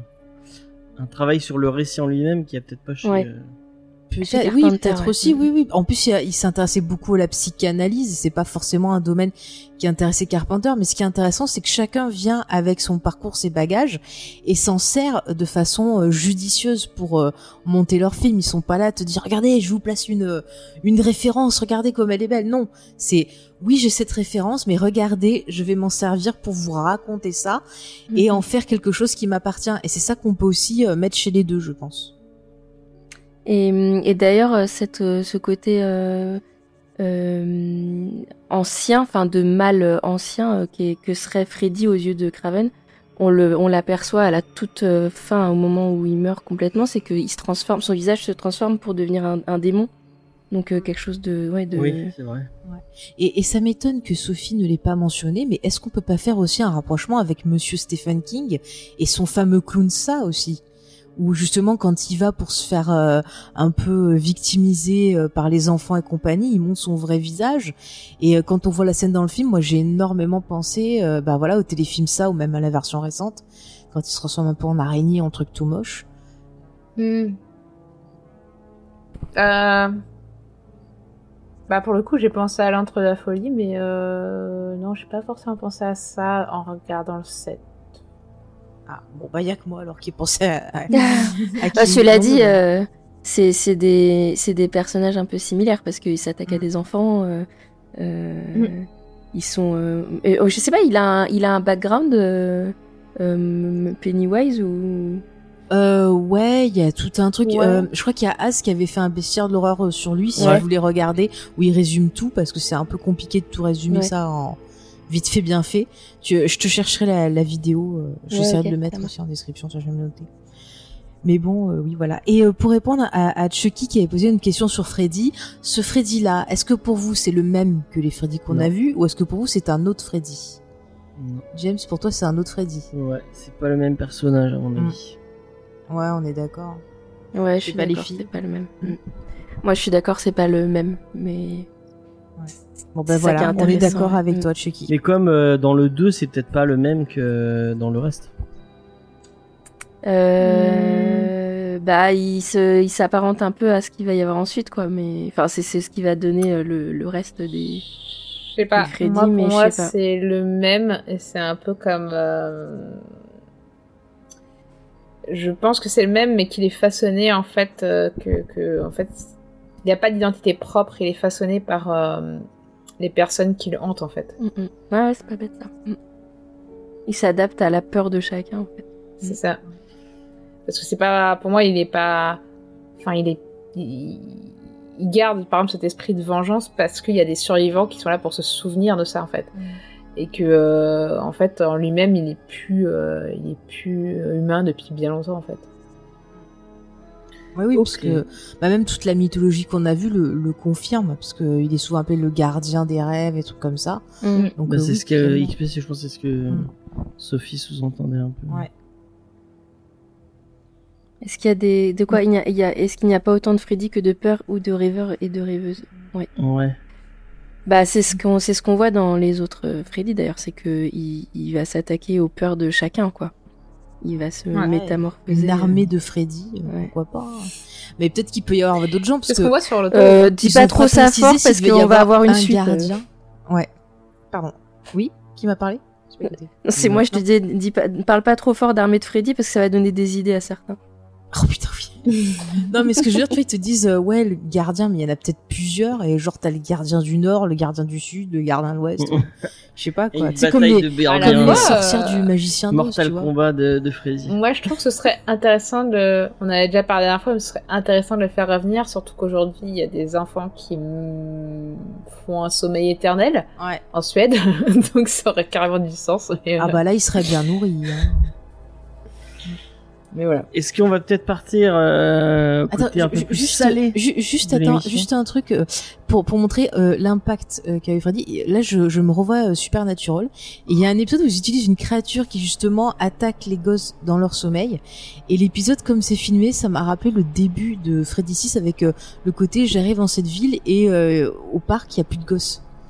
Et euh, tout l'épisode, il y a plein de petits clins d'œil comme ça. Et je me suis dit mais ouais, on voit à quel point en fait finalement euh, la vision de Wes Craven et certains éléments en fait des, des films euh, bah, inspirent toujours De toute façon, encore. SPN euh, est complètement nourri du. Ah bah Supernatural, c'est c'est une lettre d'amour au, au genre horrifique. Hein. Ouais. euh, Faut pas, faut pas sous-estimer la série. Hein. Effectivement, très bonne série. Euh, donc je disais, on va peut-être partir au côté un peu plus salé de cette émission. Euh, je pense que C'est Ah, parti bah, pour la rigolade. le ton, le ton va peut-être se hausser un peu, puisque nous passons On va peut-être vomir Pour. aussi. euh, et, euh, et je ne suis pas sur le bon truc. Ah bah si. Ah bah. Pour Freddy versus euh, Jason Mhm. ou euh, Frédéric contre Jacques. Je sais pas comment. C'est Jackie. Ah oui, Jackie, c'est vrai, c'est Jackie. c'est Frédéric, Freddy contre Jackie. Euh, donc euh, et euh, c'est euh, c'est notre ami Faye Oui. qui a qui a l'honneur de parler du. Ah, je du suis film de ravie. Yu. Je suis ravie.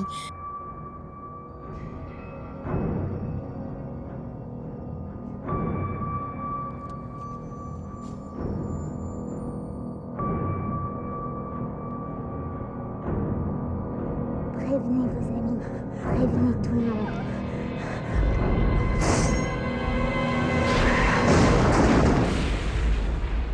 Bienvenue dans mon cauchemar. Nous sommes en danger jour et nuit.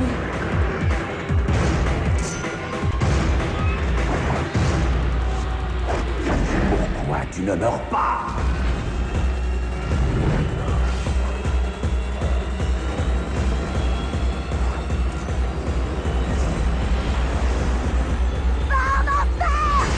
Freddy contre Jason. Les paris sont ouverts. Donc euh, je vais vous parler de ce, de ce film. Alors déjà, euh, l'histoire de la production de ce film pourrait être un film. Euh, parce que euh, le, les prémices de cette idée datent de 88. Donc au départ, on contacte euh, Wes Craven, donc le, le créateur de, de Freddy, et euh, Sean S. Cunningham, qui est euh, le, le créateur donc de notre ami euh, Jason et de la licence donc euh, Jackie. Oui, Jackie. Donc la licence euh, Vendredi 13. Et bon, déjà, il y avait des histoires de problèmes de droit parce que c'était pas les mêmes studios euh, qui avaient, euh, voilà, les droits de Freddy de Vendredi 13.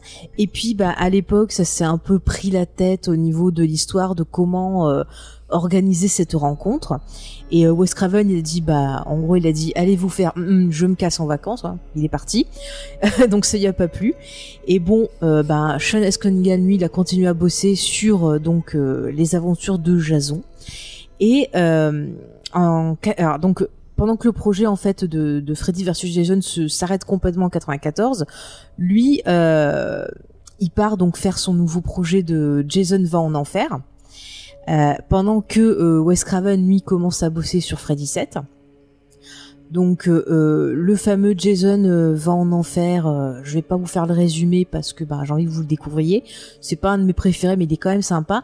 Mais ce qu'il faut savoir, et tu l'as très bien dit Sophie tout à l'heure, c'est que on voyait apparaître donc le gant de, de Freddy. Et là, les gens commencent à être hystériques. Ah mon Dieu, ils vont faire ça, ils vont faire ça et tout. Mais le projet ben, ne se fait pas. Donc en attendant, bah, il y a Jason X qui est qui est monté, qui sort et compagnie. Et pendant ce temps-là, bah, ils cherchent des scénaristes pour essayer de trouver un moyen, voilà, de de pouvoir faire le film. Entre temps, on a New Line euh, qui récupère donc les droits euh, de, de Jason. Et c'est pour ça que Jason X et Jason en enfer ne s'appellent pas Vendredi 13 parce qu'ils avaient les droits du, du personnage, mais pas les droits de, du nom Vendredi 13.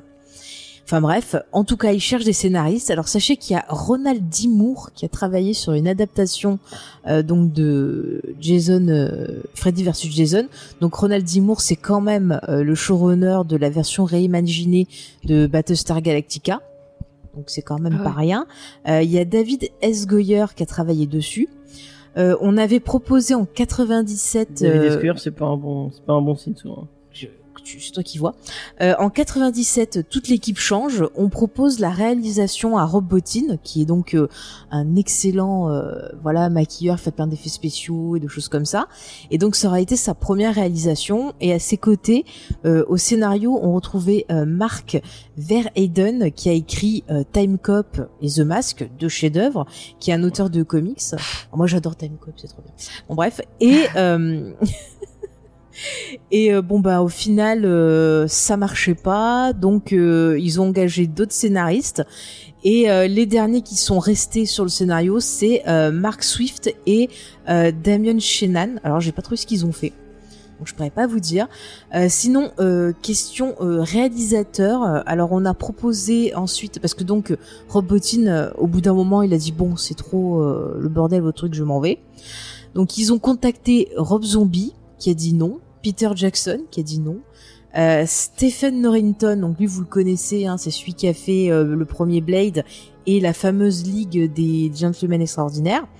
Il a dit non et ils ont contacté euh, Ils ont mon pote le- qui vient tous les dimanches, Polo, Paul W. Anderson, qui leur a dit non parce que je peux pas placer ma future femme dedans, donc c'est pas possible. Donc voilà, c'était l'enfer. Euh, voilà. Euh, bon, finalement, eh ben ils ont proposé euh, au réalisateur donc Ronnie Yu qui euh, avait eu un petit succès justement avec la fiancée de Chucky qui est plutôt sympathique. Il a aussi réalisé le film Le 58e État et euh, Le Maître d'armes que, que j'aime beaucoup avec Jet Li et que je vous euh, conseille entre parenthèses, euh, jeunes amis. Donc, Il a un nom à consonance asiatique, mais il est asiatique ou il est, il est, euh, ouais, je crois. hein. Oui, oui. Il est d'origine ou il est Je, crois qu'il est métis. Enfin, en tout cas, il est asiatique, je Oh, je crois. vais regarder. Tu vérifieras, je vais pas tout noter. Bref, mais ça n'en finit pas là, puisque une fois qu'ils ont le réalisateur et qu'ils ont enfin, euh, bah, voilà, le, le scénario, ils contactent Betsy Palmer qui jouait euh, la mère de, de Jackie, mais elle refuse de revenir, donc euh, ils prennent quelqu'un d'autre. Pour jouer Jason, euh, bah en fait, euh, ils prennent pas du tout euh, le dernier en date. euh, ils prennent euh, Ken. euh, attends, c'est qui qui prennent au final je me trompe, a trop de noms. Euh, pff, ils prennent celui qui est dans l'épi... Non, ils prennent un qui a joué dans l'épisode 8, qui fait un petit rôle. Si t'as le, le nom... Euh, attends, je le retrouve plus. Euh, Sophie, toi qui es bien spécialiste. Pendant que tu cherches, Il y a trop de noms. Ronnie Yu? Mm. ou euh, Ronnie Yu Yantai Ah, euh, est un réalisateur euh, hongkongais Mm. et apparemment il a réalisé plein de trucs euh, à Hong Kong. Il Ouais. a fait la fiancée de Chucky. Oui, c'est ce que j'ai dit tout à Ouais, l'heure. mais je veux dire, il avait avant, avant à Hong Kong, il avait fait plein de trucs, euh, Ouais, mais moi je vous conseille vraiment le maître d'armes, foncez, foncez. des trucs de maison hantée. donc, Juste, je me rappelle plus le nom de celui qui joue Jason et j'arrive pas à le retrouver. Attends, j'essaye de le retrouver, j'ai du mal à. euh, Parce ah bah, qui est un. Ah, c'est voilà, c'est ça. Et en fait, Et ce n'est pas le Jason. euh, Non, en fait, lui, il apparaît dans l'épisode 8 dans un petit Ouais. rôle et les fans n'étaient pas contents que ce soit lui qui soit choisi parce qu'ils voulaient un autre qui a fait plusieurs euh, épisodes. Euh, bon bah voilà, ils ont pas écouté les, les fans. Le tournage commence en novembre euh, 2002. Donc ils réussissent à récupérer quand même Robert Englund, il dit oui. Euh, et je viens de retrouver le nom de l'acteur qui joue Parce qu'il avait une piscine en cours de construction. Sûrement, sûrement. Après, ils engagent donc des, des jeunes acteurs. Donc, euh, on retrouve euh, par exemple Monica Kina, que vous avez pu voir dans des séries genre Orange County, qui était aussi dans L'Associé du Diable. Il y a Jason Ritter, qui est le fils de John Ritter. Donc, euh, je pense que vous connaissez plus son père, parce Ouais. que lui, il faisait pas mal, voilà, de, de films, de séries. Il est apparu dans Buffy. Il avait sa série euh, Ma famille d'abord. Bon, voilà, vous savez que il était euh, décédé, voilà, au cours de cette série.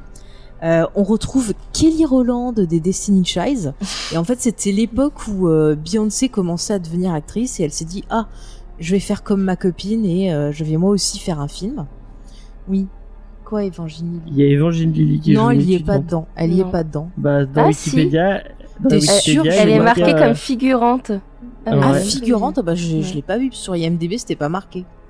Bon, bah, elle a été. Et c'est Robert. Shea qui fait le. Ah non, je sais pas le même. Non, c'est pas pas- Euh, croyais que si. Si, ah si, Si. si, c'est lui. Ah, bah voilà, alors c'était l'autre Ah, qui fait le principal apparemment. Pff, Il a kiffé, euh, apparemment, il a kiffé Ça- son. Il, Son rôle dans- euh, il apparaît dans dans, le presque tout. Tous les Ouais, films. non, mais il a tout fait, écoutez.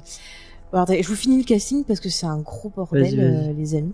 Parce que j'ai pas fini de vous raconter un peu tout ce qu'il y a eu. Euh, donc, on a bon, encore d'autres gens qui ont fait des, des apparitions dans des séries télé comme euh, Catherine Isabelle, qui était dans X-Files, par exemple. Enfin bref, voilà, ils prennent des, vraiment des jeunes acteurs qu'on peut voir dans des séries pas hyper connues.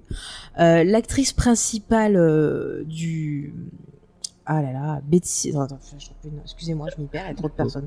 Euh, donc l'actrice euh, principale, voilà, Monica Kina, Ouais. elle avait euh, demandé dans son contrat de euh, signer une clause de non-nudité. Retenez ça parce qu'on va en parler. Parce qu'il y a eu vraiment euh, beaucoup, beaucoup de choses nauséabondes sur ce tournage.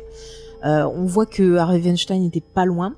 euh, parce qu'en fait, il y a eu plusieurs des actrices euh, de, du, du film qui ont été un peu harcelées, qu'on voulait obliger euh, à apparaître nues dans dans le film et en fait l'actrice principale elle elle a vachement souffert parce que euh, le réalisateur apparemment on lui avait donné pour mission de l'obliger euh, donc à apparaître nue alors que elle a- ils avaient signé le contrat de de, de clause de non nudité et euh, elle a hyper souffert parce que vraiment c'était genre euh, il l'engueulait enfin il lui parlait super mal enfin c'était horrible mais elle a quand même réussi à à résister. Alors à la place ils lui ont mis un haut blanc euh, que quand tu le mouilles tu vois tout au travers mais bon voilà. Enfin il y a plusieurs actrices qui ont eu euh, vraiment des gros problèmes de harcèlement. Euh, donc c'était assez euh, assez compliqué. Même après quand le film est sorti les actrices elles se sont pris des commentaires mais euh, dégueulasses Euh, on leur a demandé si elles avaient pas honte d'a- d'avoir euh, fait ce film notamment Kelly Rowland qui s'est fait euh, harceler par des journalistes justement euh, parce qu'il fallait qu'elle dise qu'elle avait honte d'être dans le film parce que le film était mauvais et que euh, vraiment voilà il fallait qu'elle chie dessus et tout. Et elle leur a dit mais euh, moi j'ai été payée j'ai gagné de l'argent le film il marche au box office donc je vois pas pourquoi j'aurais honte. Enfin vraiment voilà toutes les actrices euh, pendant les interviews elles dénonçaient euh, le comportement de la production et du réalisateur. Donc il y avait déjà un peu le point le point MeToo mais en fait personne ne les a écoutés Enfin, vraiment, c'était euh, c'était très très compliqué. Euh, le film a eu de très mauvaises critiques. Il a quand même euh, beaucoup marché au box-office puisqu'il a fait 116 millions pour un budget de départ de 30 millions. Donc écoutez, euh, c'est- pas mal. Euh, Qu'est-ce que je peux vous dire après pour finir un peu sur la pré-production? Euh, La musique euh, de, de cet opus a été fait par Gran Rivel qui est euh, qui avait fait en fait tout ce qui est les chroniques de Riddick, euh, enfin les trois films euh, autour de Riddick. Donc bon, c'est pas non plus un grand. euh, Dans l'OST, il y a, y a le. Il y a deux OST. T'as une OST en fait avec les musiques du film et t'as une OST avec des titres euh, à la con. Ouais, c'est les musiques qui Euh, apparaissent dans le film apparemment. Ouais, c'est des trucs que t'entends vite fait en fait. Des, des sites, des, des groupes pourris euh, des, euh, des années 2000. Genre, Ah ouais. euh, il y a du Slipknot, il y a du Stone Sour. Oui, euh, bah c'est tous les trucs qui marchaient. Mais vraiment que des trucs. Mais à l'époque, ça euh, se faisait. Tu avais euh, une, une, un album des musiques du film, et puis t'avais une compile qui était associée, genre quand t'as le film X-Files qui Ouais. est sorti, t'avais une compile euh, à, à côté, quoi. T'avais le, le truc de Mark Snow, puis une compile à côté. Donc ça, Et ça apparemment, dans une fin alternative du film, il y a, il y a un morceau de Foo Fighters. Ah ouais. Bah oui, oui, mais de toute façon ils en mettaient partout. Enfin bref, donc après, avant de vous pitcher, voilà le, le, le film. Je vois que dans le, le, chat on parle des fameux ciseaux de, de Weinstein. Bah, c'est un peu ça. Le film il a été vachement charcuté. Il y a des choses qui ont été réécrites euh, en cours de tournage. Enfin c'était l'enfer pour euh, pour tout le monde. Par contre, ce qui est bizarre, c'est que ce film-là, il a eu euh, deux mois de tournage, enfin deux trois mois de tournage, alors que les autres films de la saga Freddy c'était euh, vite fait bien fait. Euh, donc c'était quand même assez étonnant. Après au niveau des infos, au départ il devait y avoir une scène de fin où on aurait vu euh, Pinhead apparaître euh, parce que nos deux zigotos auraient continué leur fight euh, en enfer et donc Pinhead euh, se serait mis. Euh, Il y avait aussi un projet Pour faire euh, le de- juge, je crois, pour les juger, non Pour les. Je je sais plus que. Ouais, pour dire mais genre qu'est-ce que vous faites là? Et ils Le procès donc il y aurait de- eu ouais. une suite avec un Le fight. Ça aurait été Jason Alors, et Freddy versus Pinhead. Enfin bref. J'aurais adoré ça. Moi, quand j'ai quand j'ai appris ça, quand j'ai vu le documentaire où il disait ça, j'étais en mode What Mais pourquoi on n'a pas eu ça? J'aurais trop Ouais, voulu c'est- voir ça. Enfin, franchement. Mais tu l'as pas dit, mais moi, j'ai, enfin, je sais pas, j'ai, je l'ai vu à plusieurs endroits. Mais j'allais dire avec H, mais si tu me laisses Non, finir de faire ça. la présentation du que film. avant, ça, avant, avant d'envisager Freddy, enfin, quand c'était plus possible de, de faire Freddy versus Jason, ils avaient approché euh, la, la boîte de prod qui fait, euh, qui fait les Halloween pour faire un Freddy versus Mike Myers. Alors en fait, ça a Ah. jamais été vraiment prouvé ça. Enfin, il y a des rumeurs, mais j'ai pas eu vraiment un truc Ouais, euh, parce que fiable ils sur en ça. parlent pas quoi. du tout dans le documentaire. Mm. ça. Par contre, euh, l'acteur euh, donc euh, qui joue Ash dans Evil Dead, euh, Ouais. donc euh, Bruce Campbell, il a été approché pour lui proposer en fait de, de faire partie du, du Buzin. Et euh, ben on- lui, il a dit ben non, vous me payez pas assez cher pour faire ça. Et euh, donc il a refusé. et au final, ça a été fait euh, en comics.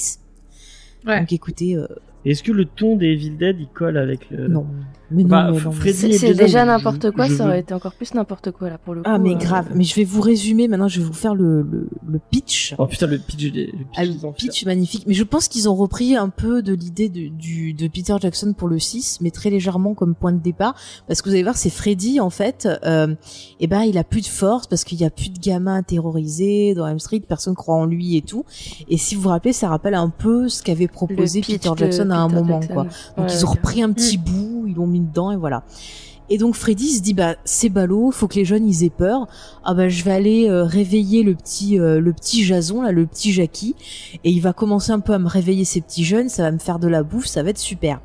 Et bon, il réveille le petit Jackie et euh, bah Jackie, vous le connaissez, lui vous lui donnez une machette, euh, dès qu'il y a quelque chose où il peut le planter, bah il voilà, il met du cœur à son ouvrage, hein, on le connaît. S'il peut plier des gens en deux, voilà, dans des lits, c'est magnifique. Par contre, sachez que Springwood et euh, Crystal Lake sont à, aller à deux heures de voiture. euh, Mais c'est voisins, c'est ouais, comme ça. ouais. C'est comme ça. Bon, tu te donneras ton avis après, laisse-moi finir. Vas-y, ah, c'est bon. Oui. je- Bon bref, donc il met tout son cœur à l'ouvrage et là problème, eh ben c'est qu'il pique tous les jeunes euh, idiots pour Freddy. Donc Freddy bah il est dégoûté et donc euh, bah ça va pas, il va se, se fighter avec Jason. Et euh, au milieu de ces deux zigotos, on retrouve une bande de jeunes euh, que je vais appeler la bande des clichés parce que vraiment, j'ai déjà oublié tous leurs prénoms, euh, c'est vraiment euh, la blonde pure euh, qui est habillée en blanc, euh, la fille qui boit comme un trou, euh, le gars euh, voilà qui vient sauver sa belle, euh, voilà qu'on qu'on prend pour un taré. Euh, Il y a même un mec, on dirait le pote de ah ça y est je ne plus là. Dans Clerks, Clerks c'est ça là. Euh, Clerks. Ouais, Silent Bob, c'est ça, ouais. Celui qui, plutôt. ouais, j'en sais rien leur nom là. Celui qui fume tout le temps là, qui a les cheveux. Oui, il y a le, Jay, sto- voilà. le stoner là. Mm, mm. C'est ça, c'est son sosie. Mais vraiment, c'est cliché. Et puis, on a euh, Kelly Rowland qui est euh, la caution noire du film, on va dire, qui est mis pour dire, regardez, on a la diversité, et qui est insupportable. En fait, on dirait le perso, si vous voyez Scary Movie, euh, la copine, ça. hein, la, la, la, la copine black là, de, de l'héroïne qui est insupportable, Ouais. genre la scène où elle est au ciné, qu'elle arrête pas de parler, que tout le monde la poignarde. Enfin, ça... mais vraiment c'est ça, c'est ça qu'on a envie de faire pendant tout le film. Donc voilà, ils sont insupportables. Alors après, au niveau du film, euh, Bah, après, euh, le côté euh, jeune ado insupportable, c'est ça, ça, pour moi, ça vient de Jason, quoi. oui, oui, Parce que euh, quand dans tous les Jason, euh, et c'est pire en pire dans les épisodes d'après, quoi, c'est euh, Mm, mm. les personnages qui sont tués sont insupportables en fait. Ouais. Mais mais c'est oui oui c'est totalement ça. Enfin c'est c'est des clichés ça c'est sûr c'est c'est le côté euh, Jason. Après voilà moi le film il y a des moments j'étais euh, mort de rire mais c'est surtout en fait quand Jason il tue. Euh, et genre il arrive à chaque fois qu'il tue quelqu'un, qui lui pète, euh, qui lui tourne la tête là bien sympathiquement, qui le plie en deux, toutes les personnes elles ont l'air euh, hyper euh, surprises, genre oh tiens je me fais tuer par Jason. Et à chaque fois j'étais euh, morte de rire. Euh, j'ai bien aimé euh, les scènes de rencontre entre euh, Freddy et Jason. Normalement, la, la, la seule scène que je trouve potable dans le film, c'est euh, Freddy qui euh, fait euh, peur à Jason, qui joue sur ses peurs et qui Ah, refait de lui un petit Hmm. enfant tout frêle. Et ça, c'est intéressant. C'est ça qu'on veut. C'est c'est c'est c'est ça qu'on veut dans le fight. Mais après tout le reste du, du film, c'est débile. Ça saute du coq à l'âne. On voit les ciseaux là qui ont été mis dans le montage. Euh, Il y a des enchaînements de scènes qui ne sont pas euh, logiques. Euh, c'est bourré même Le d'erreurs. principe du film, il est complètement con.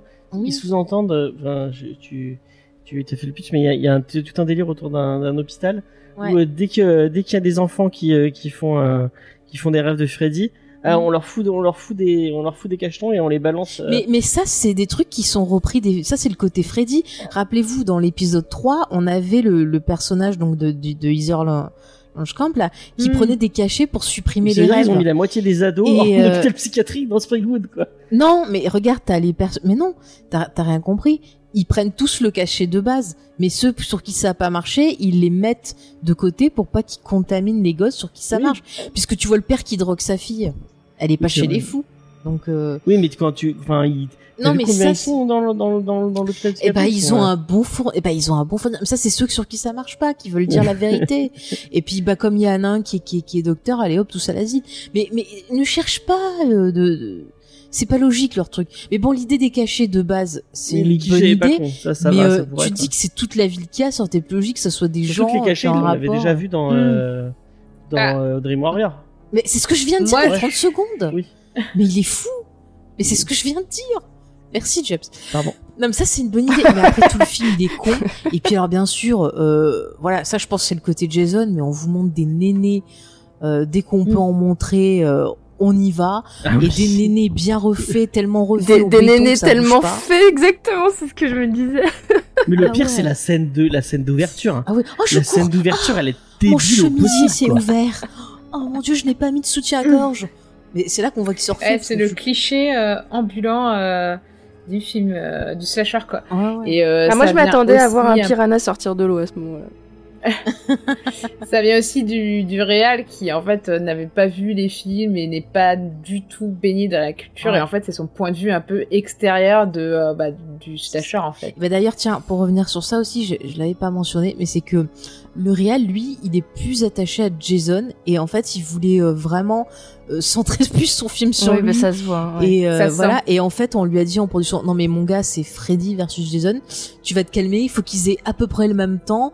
Et puis, euh, il faut qu'il y ait un statu quo et machin chose parce que ça va pas aller. Ce nanana. qui est nul d'ailleurs. mais Et, bon. euh, et en fait, la, la dernière scène euh, du, du film, euh, bon, je veux pas trop spoiler, mais il y a un truc qui se passe avec euh, voilà euh, des personnages qui sortent de l'eau. Et en fait, elle a été euh, rajoutée euh, après des séances tests parce que les gens étaient pas contents et euh, donc ils ont rajouté cette scène-là pour que tous les fans soient contents. Voilà. Donc, euh, mais vraiment, enfin, il est pas bon, mais c'est tellement pas bon que ça en devient risible. Et il y a plein de fois j'ai rigolé, mais par contre quand j'ai appris ben euh, le calvaire qu'ont vécu euh, les actrices et même euh, voilà les acteurs qui avaient du mal, euh, je rigole un peu moins. Même Robert Englund qui est euh, qu'on a vu qui est quelqu'un qui a l'air très sympa et tout, même lui il a pas hyper bien euh, vécu Ouais, le sent, tournage. il- Il a même pris la ça défense. euh, Il, il y croit pas. Ouais, ouais, il a même pris la défense, d'après ce que j'ai lu, de, de- Ah ouais des actrices et tout. euh, Enfin, ouais, vraiment, c'était pas super pour tout le monde. Alors que d'habitude, tu, tu vois, il, qui prend son pied à jouer le, Mm. à jouer le mec, euh, le mec qui fait peur et tout. Là, il est fait mort à l'intérieur. Il y a vraiment aucun.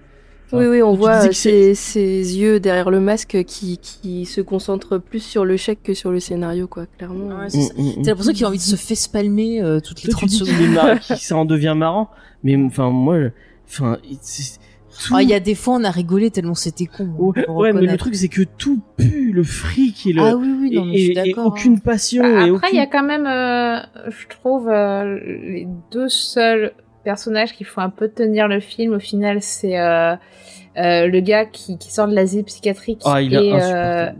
Ils sont et, l'héroïne en fait euh, même si euh, même si tu sens que bon elle a du mal à, à faire tenir le truc mais euh, et, et, et pour les petites histoires ces deux acteurs en fait sont des fans euh, des gros fans de Freddy ils voulaient absolument jouer dedans Mm. et euh, alors celui qui devient fou il est vraiment fan de Freddy et genre apparemment il était en mode euh, Tu- euh, attends, tu fanboy parles- sur le tournage même Ouais. et, Et euh, la tu fille, elle, avait peur de Freddy. Et euh, ouais voilà voilà, il a fallu que Et- Robert Englund il la, il la rassure un peu parce qu'au début elle avait vachement peur quand elle l'a vu. euh, Mais tout en fait, elle, elle voulait exorciser cette peur. En fait, Mm. apparemment, c'est euh, son primo euh, trauma euh, cinématographique euh, qu'elle a eu tellement peur de Fre- du, du, l'original qu'elle avait vu Mm. euh, qu'au final, elle a, elle, elle était incapable de, de, je crois qu'elle a eu du mal à dormir pendant de longues années, etc. Elle a dû voir un psy, etc. Tout ça à cause de de, de Freddy. C'est chaud. Donc, euh, à mon avis, elle a dû en voir après aussi à cause du tournage. ah, c'est possible. Non mais c'est fou quand même qu'il y ait personne qui ait réagi à l'époque alors qu'en interview, euh, sur les tapis rouges, en interview, les actrices se gênaient pas pour dire à quel point ça avait été euh, une horreur pour elles quoi. Et personne Bah, les a c'est- écoutées. C'est pas fou. très étonnant quand tu vois comment sont écrits les personnages masculins dans le film. En gros, c'est un film où on t'explique que parle mal à ta copine et elle fera tout ce que tu veux, quoi. Enfin, je veux dire, le, le copain de la meuf euh, qui est au tout début, euh, qui, qui en fait est un peu la, euh, euh, la Tina du. Ouais, voilà, celle qui boit, qui fume. Donc en gros, celle-là, tu sais direct qu'elle va y passer parce que elle est vraiment euh, Ah traitée oui, comme une junkie, Ah quoi. non mais on, on est Et- d'accord, il lui dit tu viens ou je t'en colle une. Hein, euh, Mais c'est c'est un gros con. En fait, on est dans Mon roi de Maïwen, quoi. Clairement. Enfin, je veux dire, c'est c'est c'est monstrueux, quoi. Et la meuf dit rien. Et les personnages sont écrits comme ça et c'est passé a priori. Donc euh, non, c'est quand même pas très étonnant que ça soit pas que dans dans les coulisses ça n'ait pas été très propre, quoi. Ouais. C'est lui qui, après la scène de sexe, euh, l'envoie chier. Enfin, Ouais, ouais, c'est ça. Mm. Ouais, enfin, ouais, il dit ah, c'est bon, on a niqué, casse-toi et tout. euh. ouais, mais eh, c'est. Bah, enfin, il finit plié en deux avec une expression en disant oh qu'est-ce qui se passe? Mais Chucky, je pense que c'est un film que t'as vu, que t'as, que t'as dû voir, parce que il y a Chucky qui essaie de le défendre sur, euh, sur le, sur le. Je pense que tu, tu, tu le vois avec les, les, les, les lunettes de la, de la nostalgie. C'est un film Ah, mais que t'as dû voir jeune. Franchement, j'avais un bon franchement, souvenir. moi. il- enfin, même, Mm. je trouve que même les scènes de Jason, elles sont nulles. Mais moi, je trouve que Jason, il sauve le film. Justement, j'aime les scènes de Jason. Les Mais scènes de Freddy, je les trouve ratées. Qu'est-ce que tu disais, Sophie? Moi, euh, qui regardais tous les Jason, euh, même euh, là, je trouve vraiment raté et je préfère largement le Jason va à Manhattan que Ouais, mais entre Freddy, Manhattan que ça. entre Freddy C'est pas Jason, inventif, c'est pas. Il, pire re- il refait des trucs qu'il a refait dans les autres Oui, non, mais c'est un best-of. Je pense que c'est un moyen c'est pas euh, de inventif. découvrir. euh, euh, Il y a des scènes, il y a deux ou trois scènes de meurtre qui sont euh, qui passent. Euh, le mec qui sort de l'asile, là, qui, qui qui se fait. euh, moi, je trouve que sa scène de mort est plutôt cool. Euh, ce qui est normal puisque c'est Freddy qui le tue. Et c'est d'ailleurs c'est le seul euh, bodycon de Freddy hein, euh, d'ailleurs. il tue personne. Et, euh, et, euh, et oui, le lit qui est plié en deux, le mec est décapité par Jason, mais après, dans les Jason, il y a dix fois mieux, je trouve. Et, euh, et surtout, en fait, euh, ce pourquoi on est là, à savoir le combat euh, Freddy contre Jason, il est pourri, Mais quoi. oui, puis Enfin, c'est au- c'est d'une heure, quoi. Enfin, c'est monstrueusement Quand, long. quand les gens se plaignaient euh, de la baston euh, des Avengers dans, sur un terrain parking, euh, vous avez pas vu Freddy vs Jason, hein Non, mais si te- je te dis, les- les- la, la seule bon fight, c'est quand il utilise la- le, le côté psychologique pour le, le rabaisser. Après, t'as un Et autre encore, truc ça qui dure font deux combat secondes de et la, catch. et la lumière. euh, Enfin, je veux dire, rien que la lumière est c'est- dégueulasse. Ah, la, dans la cabane, vidéo, oh là là, dans la cabane. Oh Et même toutes les bonnes idées en fait qu'ils peuvent avoir, euh, à savoir le, le père qui est décapité devant son fils, euh, le couple qui est plié dans le lit, en fait, c'est même pas exploité derrière quoi. C'est-à-dire que euh, ils amènent le truc, euh, bah pareil, Jason qui redevient un enfant, ça dure deux secondes, ça dure Ouais. deux secondes et ça n'a aucun impact sur ce qui suit derrière quoi. C'est ce qui me fait rire, c'est genre au début du film. Quand justement t'as les filles qui arrivent et tout, ils font oh et non il a- ils ont été tués bizarrement. Oh c'est Freddy et t'as les gosses qui font Freddy c'est qui? Non on n'a rien dit Ah mais ça n'existe pas mais chut a mais le- chut Oh, j'ai oublié, c'est pas dans, celui-là où il y a le mec de Scary Movie? Le mec le Scary. Movie. Ah oui oui qu'il y a le mec qui était dans le charme là, qui fait le jeune flic ouais. est insupportable aussi. Qui fait le, le flic et le flic qui vient de Crystal Lake. C'est lui qui dit ah mais moi je le reconnais c'est Jason Ah mais c'est. Jason. Mais non, on te dit que c'est Freddy. Mais c'est qui Freddy? Chut, il faut Il pas faut pas parler. c'est Freddy, il faut pas parler. Sans les gosses, ils vont savoir. Mais ils ont pas arrêté d'hurler, du coup les gosses ils font des recherches sur Freddy, normal Oui, quoi. Ils sont complètement. Du coup ça ça va à rien. Ils pouvaient pas donner un nom de code, genre euh, c'est l'épervier, tu vois, les gosses oui, ils auraient pas le, compris. le secret, il est dévoilé en deux secondes. Il y a, il y a, il y a zéro enquête, il y a pas de. Mais c'est ça, c'est pour ça que j'ai rigolé. Je me suis dit, mais en fait, c'est pas Jason qui leur a dû demander de l'aide, c'est les parents, quoi. Oui. Et, euh, franchement. Ouais. Non, mais même Ouais, les, euh, les scènes de rêve, c'est loupé. Enfin, Et je crois qu'ils ont, ils, ils ont pris le pire de ce qu'il y avait de chez Freddy, le pire de ce qu'il y avait chez Jason, et ils l'ont, ils l'ont, ils en ont fait un film, quoi.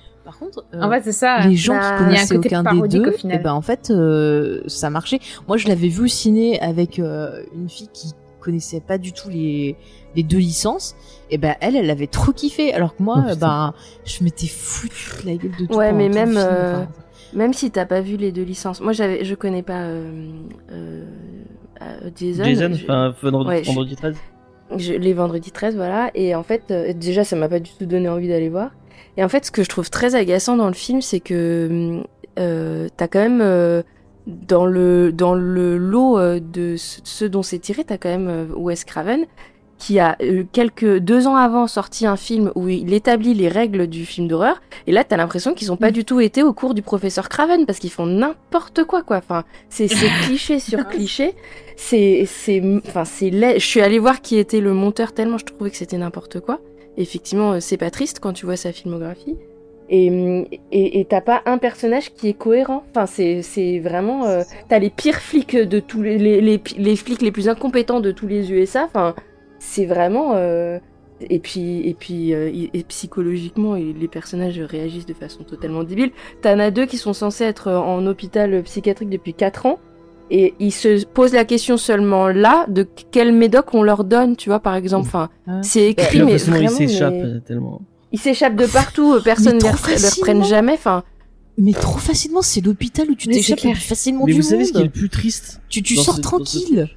Moi, je trouve que le plus, ah, le plus triste dans Freddy vs Jason, c'est que malheureusement, si on regarde les films qui sont faits après, en fait, c'est l'étalon de tout ce que va faire euh, Doom Platinum et tout. Dans, euh, il y a, il y a déjà tous les trucs dégueulasses et pourris qu'on va, on va Ah choper bah, dans le, tous les le- films d'horreur de merde de a. Vendredi qu'on a, 13. enfin, euh, tous les, euh, enfin, moi je pense à Bloody Valentine ou enfin vraiment. mais ça, c'est le remake d'un autre film. Ouais, ouais, non, mais je veux dire, il y a, il y a déjà les, les, les, les Ah non, mais euh, attends, Bloody Valentine avec euh, Johnson euh, il était quand même mieux que, que celui-là. Oui, non, mais je veux dire, il y a les mêmes codes Oui, de films pourris, les remakes, les remakes de Vendredi, le remake de Vendredi 13 mais par. c'est ce que je te dis. C'est le même, Mais le- en plus, la même façon de faire. Mais le, le- remake de Vendredi 13, c'est une scène de nichon, une scène de Pédalaski qui, cherche euh, sa, sa sœur en, en motobilette, une scène de meurtre, une scène de nichon, renouveau la, petite euh, mobilette, et ainsi de suite. Enfin, c'est et puis c'est pareil, t'as as le problème de montage, et tout. Enfin, c'est aussi une horreur. Hein, Je suis désolé, je suis vraiment, ça me, ça me fait de la peine Désolé, pour toi, Chucky, je Chucky, sais que tu qui, qui aime le film. euh, Ah, Après, et on puis voit que même, sur euh, Chucky, il y a des scènes qui l'ont marqué aussi. Genre Freddy, il parle de Freddy euh, qui plante ses griffes dans les yeux de Jason. Oui, c'est sympa parce que c'est vrai quand tu penses combat, t'as envie de voir ce, ce côté fight aussi. euh, le Ouais. Freddy qui est, ouais, voilà, le Freddy qui provoque Jason. Il y a quand même des le choses Freddy marrantes. qui saute partout. euh. enfin, tu peux pas dire que c'est, Mais- c'est, c'est, c'est, c'est pas un, un argument euh, positif. oui, c'est pas tout à fait un et, et puis même euh, Chucky, euh, euh, regarde les personnages féminins de Wes Craven sont euh, bien écrits et souvent, euh, même d'ailleurs à chaque fois, des personnages indépendants qui sont qui se battent, qui même si elles passent par par exemple, je pense à hum, au personnage de de Sidney dans Scream qui est d'abord une personne abattue par la mort de sa mère et et par euh, la défection de son père, mais qui devient, euh, qui se, qui apprend à, à se relever et à se battre pour elle-même. Là, dans le film, euh, putain, la, la Laurie, là, la, la, la, le personnage principal, on dirait qu'elle est sous tutelle, quoi. C'est monstrueux. Enfin, elle n'a aucune volonté propre. Et sa copine Mais- est mais- insupportable. Mais insupportable. encore une fois, je me demande si ce film n'est pas en fait ce qui a donné l'inspiration de Scary Movie, parce qu'il y a plein de scènes. Ouais, je pense à Cindy, qui- Genre à un moment quand elle trouve une femme qui est, qui est morte, elle lui fait Madame, ça va, ça va. Et il y a la tête qui tombe et elle parle à la tête et fait Vous allez bien, vous allez bien. Et, et, vraiment quand j'ai vu le film là, de Jason, euh, Freddy vs Jason, je, je me suis dit putain j'ai envie de me refaire les Scary Movie, tu vois. Enfin, Non mais Après, Chucky, tu veux un truc avec de la chair à canon, un truc sanglant avec des belles scènes. Bah, tu regardes la colline à des yeux de de de, Aja. de Aja. euh, Enfin, là, là, c'est inventif. Là, il y a, il y a, il y a, t'as- il y a de la tension, il y a des trucs. euh, si, enfin, si c'est juste, tu voulais voir Freddy et, et Jason Mais qui se après, sur la gueule. t'as euh, peut-être un côté nostalgique. T'as des films que tu vous découvres jeune, que en grandissant, tu sais que bah il y a des défauts, mais tu prends toujours plaisir à le voir parce que ça te rappelle un moment euh, précis où tu l'as vu, le côté un peu nostalgique. Et c'est possible, tu vois. Tu vois là, je vois tous les défauts qu'il y a et tout, c'est horrible. Mais je me suis quand même marré en le revoyant parce que ça m'avait fait marrer à l'époque. Tu Ah vois. ouais, c'est comme toi je- et Princess non, mais- Bride en fait. Princess Bride, c'est très bien. ne co- commence pas, hein. Oh, ça va pas, non D'accord. Elle, elle marche pas, elle court. Bah oui, je cours. non, mais en fait, celui-là, même s'il a des défauts, je préfère revoir celui-là que celui dont on va parler après, tu vois. j'allais dire, vous, vous trouvez qu'on est méchant Oui. là, mais dans le prochain, on va ça va Là, à le pire. prochain, ça va être. Je sais pas Euh, Bah, écoute, On peut y passer. hein. Y moi je passer. trouve que au moins le suivant a quelques idées cool et euh, Freddy Jason, moi je, ouais c'est vraiment une parodie. euh, En fait, il... en fait quelque part il tue vraiment euh, le slasher avec ce film, mais Moi, je C'est suis vraiment pas- le gros truc popcorn pour faire plaisir à des fans qui ont envie euh, de voir les deux héros se Mm. mettre dessus. Et en fait, on se rend compte que l'histoire, bah, ils s'en foutaient parce que ce qui était c'est intéressant, même- c'est de les voir se fighter. Bah, dans ce cas-là, il fallait faire Celebrity Deathmatch. Et puis, Ouais, bah ouais, ça, hein. mais d'ailleurs, je crois qu'il y a un Celebrity Deathmatch sur, où justement ils se fight qui est vachement mieux que le, le film. Essaye-le, Chucky, de le trouver. C'était vachement bien, ce, ce truc. Euh, moi, j'ai un petit, un petit tour de table avant qu'on passe à- au remake. Euh, Est-ce que Mhm. c'est un film que vous reverriez ou peut-être avec des bières et des potes euh, pour euh, pour on est dans, dans l'idée de de critiquer le film en soirée ou de est-ce que vous le reverrez avec plaisir ou vraiment c'est vous le reverrez plus jamais? Commencez par Faye peut-être? non. Bah alors moi quand j'ai des, des crises d'angoisse ou des moments de dépression, oui je suis capable de regarder parce que il y a des merdes comme ça j'aime bien les voir. Tu vois, je, je vois que le film il a plein de défauts. Ah mais Merci XP. ah j'ai cru que c'est mon ordi qui était cassé encore. Merci, Mais XP, merci je m'y ferai jamais à cette sonnerie. hein. Merci beaucoup. Merci XP. Non mais voilà, moi moi j'ai ce truc des fois j'aime bien nettoyer le cerveau et c'est un film qui va nettoyer le cerveau. Après euh, l'histoire autour de la production, ça pourrait faire un film super intéressant qui pourrait dénoncer un peu euh, un peu ce qui se fait. Je me demande si ces filles elles, elles elles sont pas allées au procès de Weinstein ou des trucs comme ça parce que les pauvres euh, Charlotte? Euh, Non. en fait, euh, il est. finalement, il est. Il est nul, mais il est tellement nul que ça devient drôle. Mais moi, je veux pas perdre mon temps là-dessus. Puis en plus, le problème, c'est que j'ai pas de- d'affinité avec euh, Jason, parce que je le connais pas du tout. Donc, euh, donc euh, non, je- c'est pas celui-là que je reverrai pour, pour me marrer, quoi. Ok. Je préfère me refaire tout Scream. Euh, alors si vous voulez me torturer, montrez-moi ce film à nouveau. D'accord. bon, au moins on sait, on sait. Et moi non plus, je pense par que je, contre, non, je- ça pas un film que donné je reverrai envie avec plaisir. encore plus de me refaire les vendredis 13. Ah, Ah, il ouais, faut absolument que je trouve un chaud, coffret hein, pour vraiment, tous les avoir. Il y a un niveau de. Euh, alors il y a le coffret américain Ouais, ce que tu. Steve a qui est hyper bien. Ils sont en version restaurée, enfin ils sont en version, ouais, euh, si, ils sont la plupart en tout cas pas dégueulasses. Mais est-ce qu'il y a Euh, des sous-titres pour James Euh, ils sont les sous-titres sont en anglais par contre. Ah, Euh, mais le coffret est vachement bien, ouais. Un peu cher, mais vachement bien. Ah, mais Mais je, moi, je je suis préfère désolée. revoir euh, le. Halloween où il y a Busta Rhymes qui fait du coup. Ah, en plus, en général, pour avoir des bonnes versions uncut, euh, vaut mieux aller du côté amé- euh, édition américaine. Bah, écoute, je- On est je- méchant. Ben, je Je suis désolée, euh, je suis Chucky, désolé, vraiment. c'est- euh, Non, mais t'as raison, continue à, à, à l'aimer, il y a, y a pas de toi, problème, tu moi je comprends tout c'est- à C'est fait. tant mieux, hein, c'est tant mieux. Ouais. Euh, bah, on, vous pensez qu'on est méchant, on va être encore plus méchant avec A Mm. Nightmare on Elm Street. Euh, Ah, j'ai- pas le courage. C'est Charlotte qui va nous parler du coup des Griffes de la nuit réalisé par Samuel Bayer en 2010.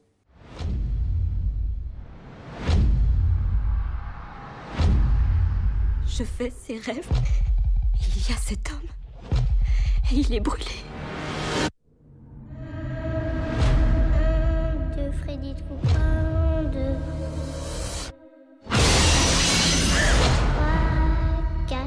Monte-toi 4 à 4. Ne t'endors pas 5, 6, n'oublie pas ton crucifix. 7, 8, tu ne dors plus la nuit. 10, il est caché sous ton lit.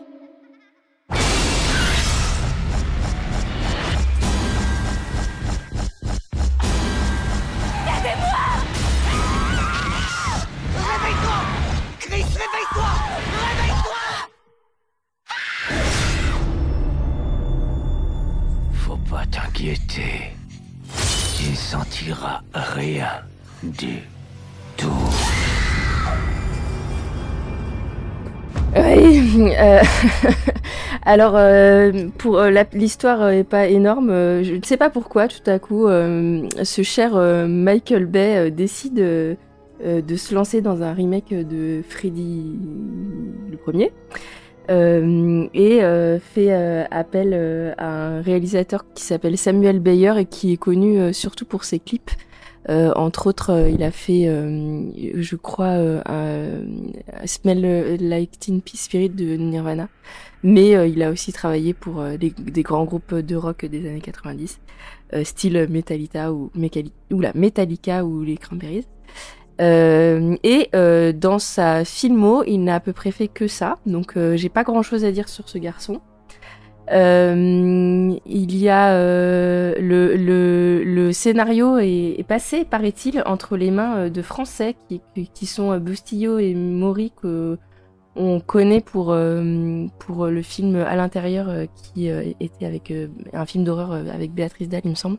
Mais Et euh, la sœur de Vanessa Paradis, je crois. euh, oui, je je crois que c'est ça. Euh, je sais plus comment elle s'appelle. Et ils ont fait euh, d'ailleurs un- une préquelle à, à Massacre à tronçonneuse. C'est ça. Non, qui Et vous avez fait un super, euh, un super épisode des, des pieds dans la gueule sur le, le cinéma français de genre euh, de ces époques-là. Mm. Ouais. Oui, tout Moi, à je, fait. je, je vous conseille d'aller l'écouter. Il est vachement bien. Merci. Euh, Merci. Et en fait, euh, eux, ils avaient proposé que on descende l'âge des victimes de Freddy et que ce soit vraiment des enfants, quoi. Et bon, bah, ils se sont fait euh, gentiment remercier.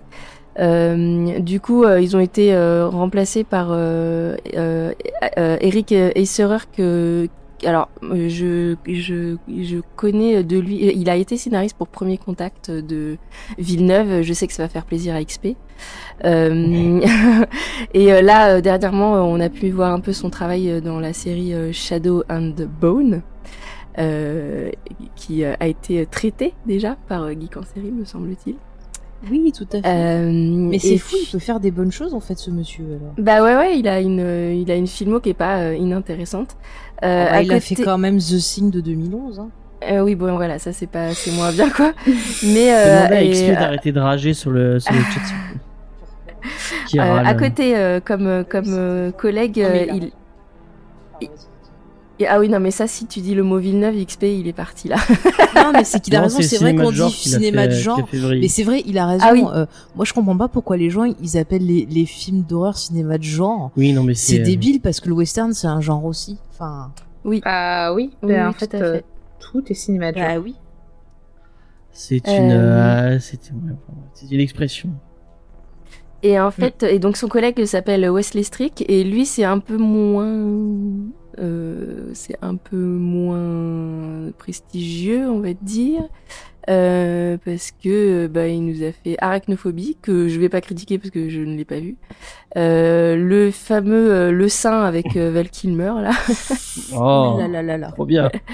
et euh, ce film qui est extrêmement mal écrit qui s'appelle La Prison de verre. Euh, voilà, donc euh, J'ai pas entendu. La prison de verre, qui était un film avec euh, comment elle s'appelle, Lily Sobieski, euh, qui est bah, qui est pas terrible. Donc euh, de toute façon, vous ne manquez rien. Euh, donc donc voilà, donc c'est eux qui sont euh, qui sont chargés de d'écrire ce film et les les la production décide de faire de Freddy un personnage sérieux, beaucoup plus sombre. et donc sous-entendu beaucoup plus effrayant. On retrouve Bob Shea à la production, mais en fait, il a quasiment eu aucune intervention sur le film. Euh, Qu'est-ce qu'il y a? Qu'est-ce qui te fait rire? Et moi, C'est je remercie. Sophie qui follow maintenant la chaîne. Mais j'ai créé un compte tout à l'heure en fait. Et moi, me sens- merci. C'est pour ça que ça me fait rire. Désolé. Non, non, t'inquiète. Euh, et euh, Tu peux le faire maintenant si tu l'as pas fait, Charlotte aussi. Arrête de la couper. Franchement, Pardon, t'as pardon, alors, pardon. t'as pas coupé Sophie quand elle a présenté son film, tu m'as coupé Parce moi que c'est et tu coupes et Charlotte. elle me fait peur, Sophie, c'est pour ça. Ah, moi, je te fais pas peur. Non. Putain, tu vas voir ce soir. Faut lui parler euh, de notre passion pour le cannibalisme, mais euh, tu vas l'envoyer. Pardon, tu désolé. l'envoyer dans la Black Lodge, tu vas voir. Euh, non, et donc autour, euh, il y a effectivement une équipe qui euh, a l'habitude de travailler avec euh, avec euh, comment il s'appelle Michael Bay, parce que au montage, par exemple, on a Glenn Scantlebury qui tra- a travaillé sur euh, Armageddon, euh, qui a fait euh, le montage pour euh, Transformers, le premier, pour euh, Lara Croft. Euh, bref, Oh, euh, des, des- il a il a quand même euh, été monteur sur le Dracula de, de Coppola, donc euh, quand même voilà. Mais euh, et on a euh, un, un petit de l'écurie euh, euh, euh, Zimmer pour la musique euh, qui s'appelle Steve Jablonski, dont vous avez sûrement déjà entendu euh, les morceaux. Mais bon bref, tout ça est assez euh, calibré, on va dire, et euh, et euh, ça donne un film euh, pas fou. Euh, C'est-à-dire que le contrat, euh, on en parlera, est euh, pas hyper bien rempli. Mais bon, bref. Euh, pour remplacer euh, Freddy, on passe. euh, Qu'est-ce qui se passe encore? Non, c'est explique qui dit est-ce que monter, c'est se tromper? Voilà. Monter, Euh, oui, bah là, c'est- totalement se tromper parce que le, le pauvre garçon. euh, bon, bref. Euh, donc, pour remplacer Robert Englund, parce que comme ils veulent repartir sur des bases fraîches, ils décident de, de changer le mythique acteur pour un autre. Ils choisissent Jackie Earl. Oula, Jackie Earl Haley. Euh, alors je sais, je, je pense que ce qui, le rôle qui parlera le plus, euh, c'est celui de Rorschach dans le Watchmen de Zack Snyder. Euh, on l'aperçoit aussi dans Shutter Island. Et alors, euh, pour ma part, euh, c'est un personnage que j'avais vu euh, jouer dans l'un des seuls films dont j'ai failli quitter la séance quand je l'ai vu au cinéma, qui était Little Children, où il fait déjà un pédophile. Et, et vraiment, euh, mais quel enfer quoi. Et donc euh, voilà. Donc euh, moi, je vous avoue, quand j'ai vu que c'était lui qui faisait Freddy, j'étais pas partie sur des bonnes bases. Il est dans le remake de Robocop aussi. hein. Oui, que tu dis? aussi. Il est dans le remake de Robocop. Il est dans le remake de Robocop. Il fait une espèce de méchant. Euh, euh, un Ah, abonné au remake. oublié. Mais il est dans Dark Shadow aussi, où il fait un nounou, un débile. Ouais.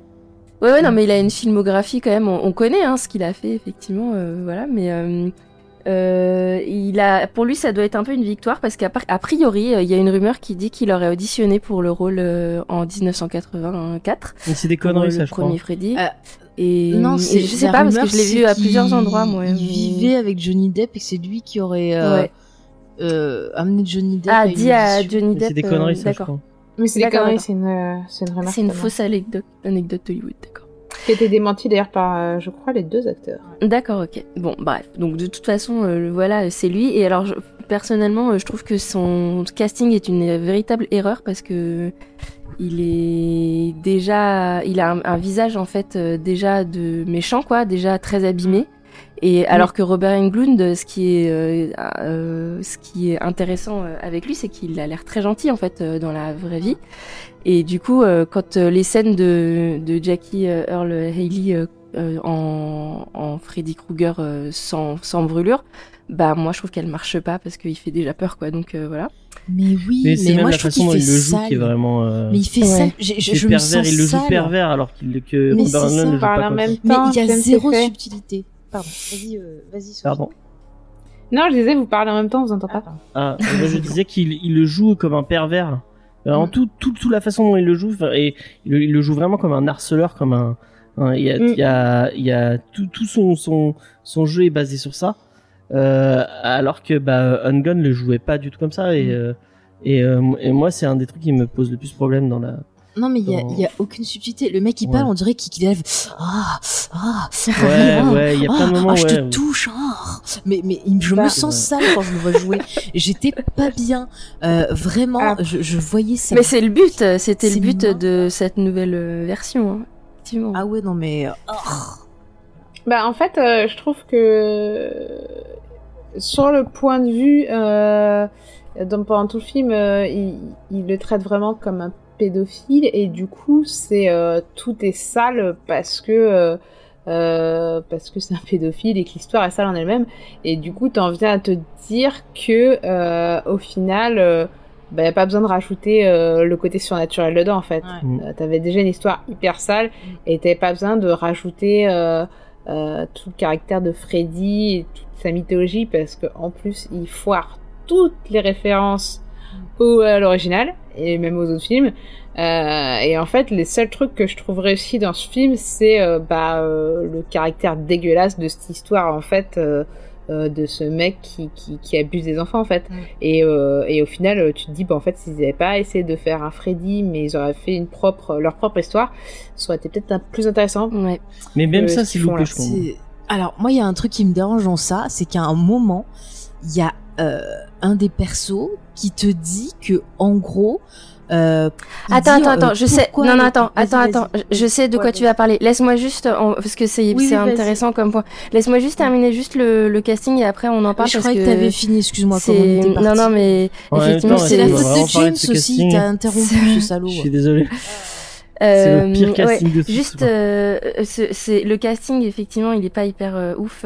Il y a le personnage qui reprend celui de Nancy, mais qui change de nom de famille. Ça a pas beaucoup d'importance, mais elle le joue effectivement pas comme euh, euh, Heather Langenkamp. C'est Rooney Mara qui euh, donc s'est fait un nom dans la- le cinéma indépendant américain. euh, qui est remarqué euh, ju- un peu après dans The Social Network, dans la première scène, comme euh, petite amie de notre amie euh, Jessie euh, Eisenberg. Euh, elle reviendra chez Fincher pour euh, Millennium, où elle fera euh, le rôle euh, principal féminin. Euh, elle joue dans le très bon euh, effet secondaire de Soderbergh aussi. Euh, et puis, euh, elle, a, euh, elle a officié chez euh, Todd Haynes pour Carole avec Kate Blanchett, chez Terrence Malick dans le seul film que je n'ai pas vu de lui, Song to Song, et puis dernièrement dans A Ghost Story de David Lowery où elle a été pas mal aussi remarquée. Pour Carole, elle a quand même eu un prix d'interprétation à Cannes, ce qui est pour son âge n'est pas rien. Et son prochain film. elle avait une. Excuse-moi. Vas-y, vas-y. Faye, elle a, elle a une super. Enfin, elle a une, une Bah, anecdote intéressante l'a sur. aussi, euh, je, je sais pas. Encore une fois, une histoire ouais d'harcèlement. moi aussi j'en ai une j'attends de voir Ouais. si elle va la sortir ou pas Euh, de quoi pas, tu l'as Parce que sur une histoire d'harcèlement autour d'elle aussi. J'en ai... Non, j'ai pas regardé. ah euh, ça. Alors en fait, Euh, elle a failli arrêter euh, sa carrière après le Freddy. Ah ouais Tellement euh, le tournage a été horrible pour elle. Euh, pareil, encore une fois, plein de remarques euh, sur son physique, sur son jeu, euh, un peu comme ce qui arrivé à Patricia Arquette en fait. Et Ouais. ça a été tellement horrible pour elle qu'elle voulait arrêter. Et euh, ce qui l'a sauvée en fait, c'est d'avoir fait euh, Social Network où ben euh, David Fincher lui a redonné confiance en elle et euh, lui a redonné la passion du, du jeu quoi. Mais vraiment le Freddy, elle a une une expérience horrible dessus. Oui, bah. Mm. Euh, Ouais, moi j'avais entendu dire que c'était plutôt euh, en voyant le résultat final qu'est-ce c'était dit, comme j'arrête. c'était l'un de ses premiers rôles en fait qui est, euh, dans un dans un long métrage et qu'elle s'est dit mais en fait si c'est ça euh, tout le temps euh, moi j'arrête de faire du cinéma quoi enfin de, faire autant d'efforts pour un résultat aussi minable euh, voilà. Ouais, bon, cela dit. avis, il doit avoir des deux aussi. Mm. Et son prochain film, c'est euh, Nightmare Alley de, de Guillermo del Toro. Donc, euh, moi, j'attends ça parce que j'aime Guillermo del Toro, même si euh, Rooney. Mara euh, me m'agace un peu. Elle a un jeu très éthéré qui me. Enfin, elle, a l'air absente en fait. Je, je reconnais que c'est un peu une, une Audrey Byrne transparente pour moi, mais elle est pas mauvaise actrice, mais c'est vrai que je la, je, je la trouve un peu agaçante. euh, voilà. C'est la meilleure Cela du cast, dit, en même temps. c'est la meilleure du casting, effectivement, c'est ce que j'allais dire. Euh, on a euh, son love interest qui est joué par euh, un certain Kyle Geilner euh, qui jouera dans Scream 5. C'est la seule chose que j'ai retenue euh, de son. Et il était Truc. dans Véronica Mars aussi, mais Alors- on vous dira pas qu'est-ce qu'il faisait Mm. dedans parce que c'est un spoil. Ah oui, me- en fait, oui. c'est Oh, c'est ce que j'ai vu. Je me suis dit Chut, que vous, vous alliez sûrement connaître euh, mieux les personnes du casting parce qu'il y en a pas mal qui ont euh, qui sont apparus dans des séries. Mais Oui, moi, c'est des je reconnais que catastrophes, des catastrophes. Non, lui encore, ça va. Non, lui dans Véronica Mars très bien, mais je parle des autres. Ouais, Vas-y, c'est Bah, quoi en Euh, fait euh, bah, non, non, mais tous euh, vas-y, dans les séries dans lesquelles ils ont joué, euh, moi je trouve que ça allait, mais là, en tout cas dans le film, c'est une catastrophe. Ils ont l'air, euh, soit ils jouent trop, euh, ils surjouent, soit euh, ils ont l'air complètement absents. euh, je sais pas. C'est à mon avis, c'est la direction d'acteur qui allait pas quoi. Euh, Il y a celui qui fait euh, Jesse. En plus, euh, c'est horrible parce que moi, les noms, j'ai vraiment eu du mal à. Comme je trouve que les personnages sont hyper interchangeables et qu'il y a des rôles qui servent à rien, j'ai vraiment du mal à savoir qui est qui. Euh, Ouais. euh, Jesse, qui est joué par Thomas Decker, qui euh, a quand même euh, commencé dans le village des damnés de Carpenter. Bon, c'est pas le meilleur Carpenter, mais voilà. Ah qui a été euh, la... Non, mais je l'aime bien aussi, mais c'est pas son meilleur, quoi. Euh, De toute façon, son meilleur, on sait tous lequel c'est. Et euh, qui a été euh, les voix de Fievel et de Petit Pied euh, dans les films direct ou vidéo euh, euh, de Fievel et de Le Petit Dinosaure. Et qui est apparu. il a quand même une filmo pas dégueulasse parce qu'il est apparu dans Kaboom de Greg Araki et dans Miss Bala de Catherine Hardwick. Mais voilà, moi je le trouve quand même complètement pff, comme comme le reste en fait, tellement interchangeable que pff, je sais même pas quoi en dire quoi. Euh, dans le rôle de l'actrice qui ne ferme jamais sa bouche, c'est absolument insupportable. Euh, on a Katie euh, Cassidy. Elle est Euh, horrible, cette actrice. affreuse. Elle était nulle dans Supernatural. Elle était nulle dans le remake de Melrose Place. Elle était affreuse dans Arrow. Elle est nulle dans tout ça. Mais je ne la supporte pas. Elle ne ferme jamais la bouche. C'est insupportable. Elle est Je suis désolée, mais je, je, je la hais. Tu la détestes tellement que tu fais saturer ton micro. Ah, Oui, pardon. mais, Ah, mais elle est euh, Arrow, effectivement elle est- pas ouf. Quoi. Insupportable. Mais purée, elle sait que chouiner tout Ah, le elle est... temps. ah, déjà, son personnage est nul, mais elle, elle le fait. Euh, et non, et si euh, celui moi qui m'a fait plaisir euh, de voir parce que bon, les, en fait les comédiens, euh, les rôles principaux sont tellement euh, pas connus que je, je suis désolée, mais j'ai un peu passé.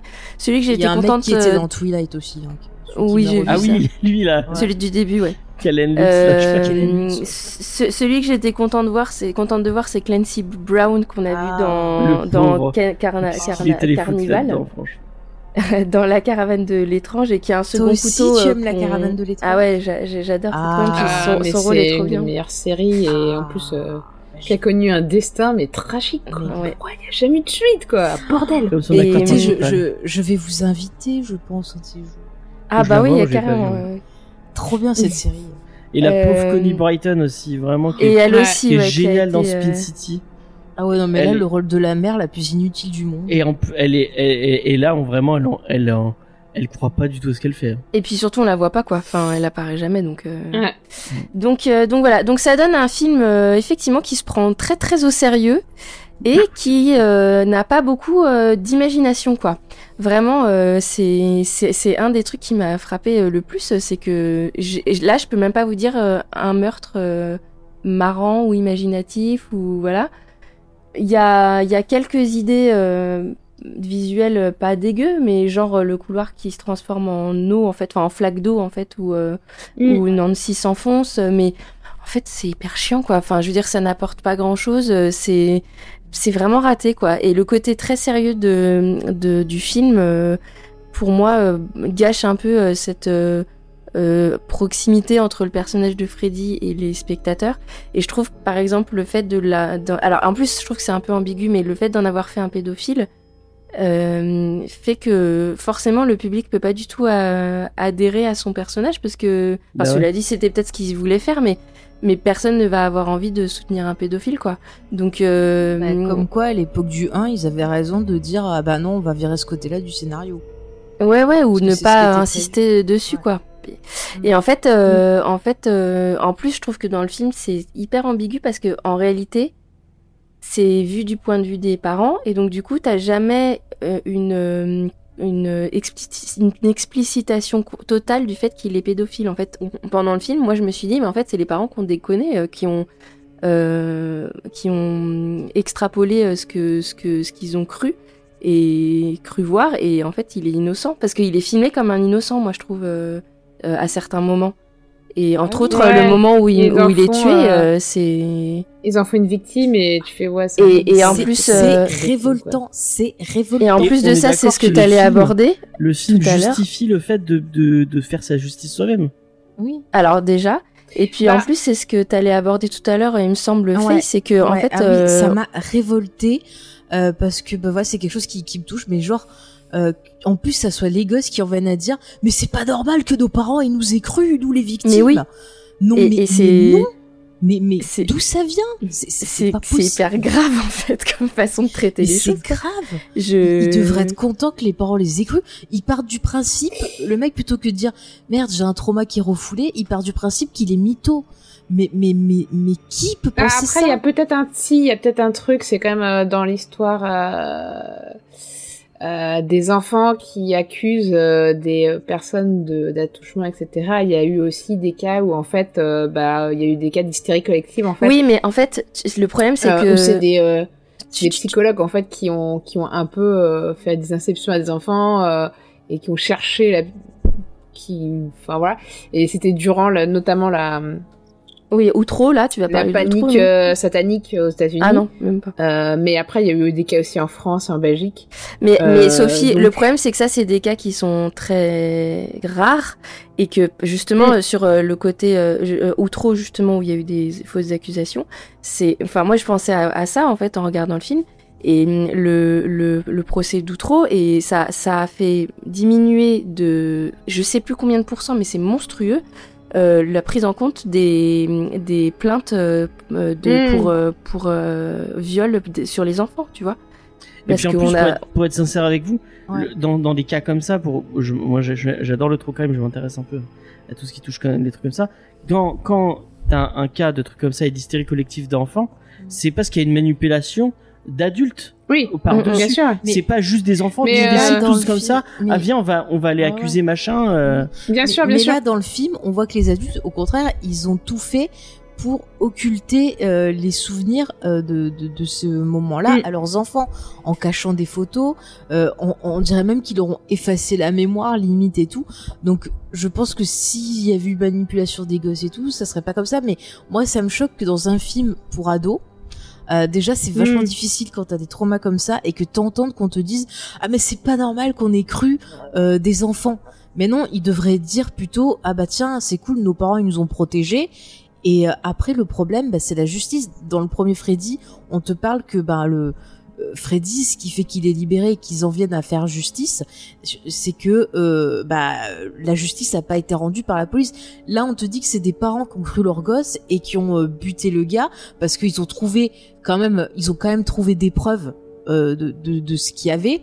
Euh, qu'il y avait des choses bizarres, ils ont vu des, des- les enfants blessés, euh, griffés et tout ça, donc c'est pas les gosses qui se sont dit on va prendre un râteau, on va se griffer, Mm. enfin, et donc ils ont vu ça, ça les a tellement choqués qu'ils se sont fait justice. Mais que t'aies un film qui s'adresse à un jeune public et où on te dit ça dedans, moi ça me choque parce que ça m'envoie à mon expérience où quand j'avais l'âge de ces gosses-là, qui m'arrivait quelque chose que j'ai voulu aller voir un adulte et que l'adulte m'a dit ferme ta, ta, ta, ta gueule, tu fais encore des histoires, ça m'a profondément touché et que je vois un film comme ça qui donne ce message-là à des gosses qui peuvent se retrouver dans cette Mm. situation.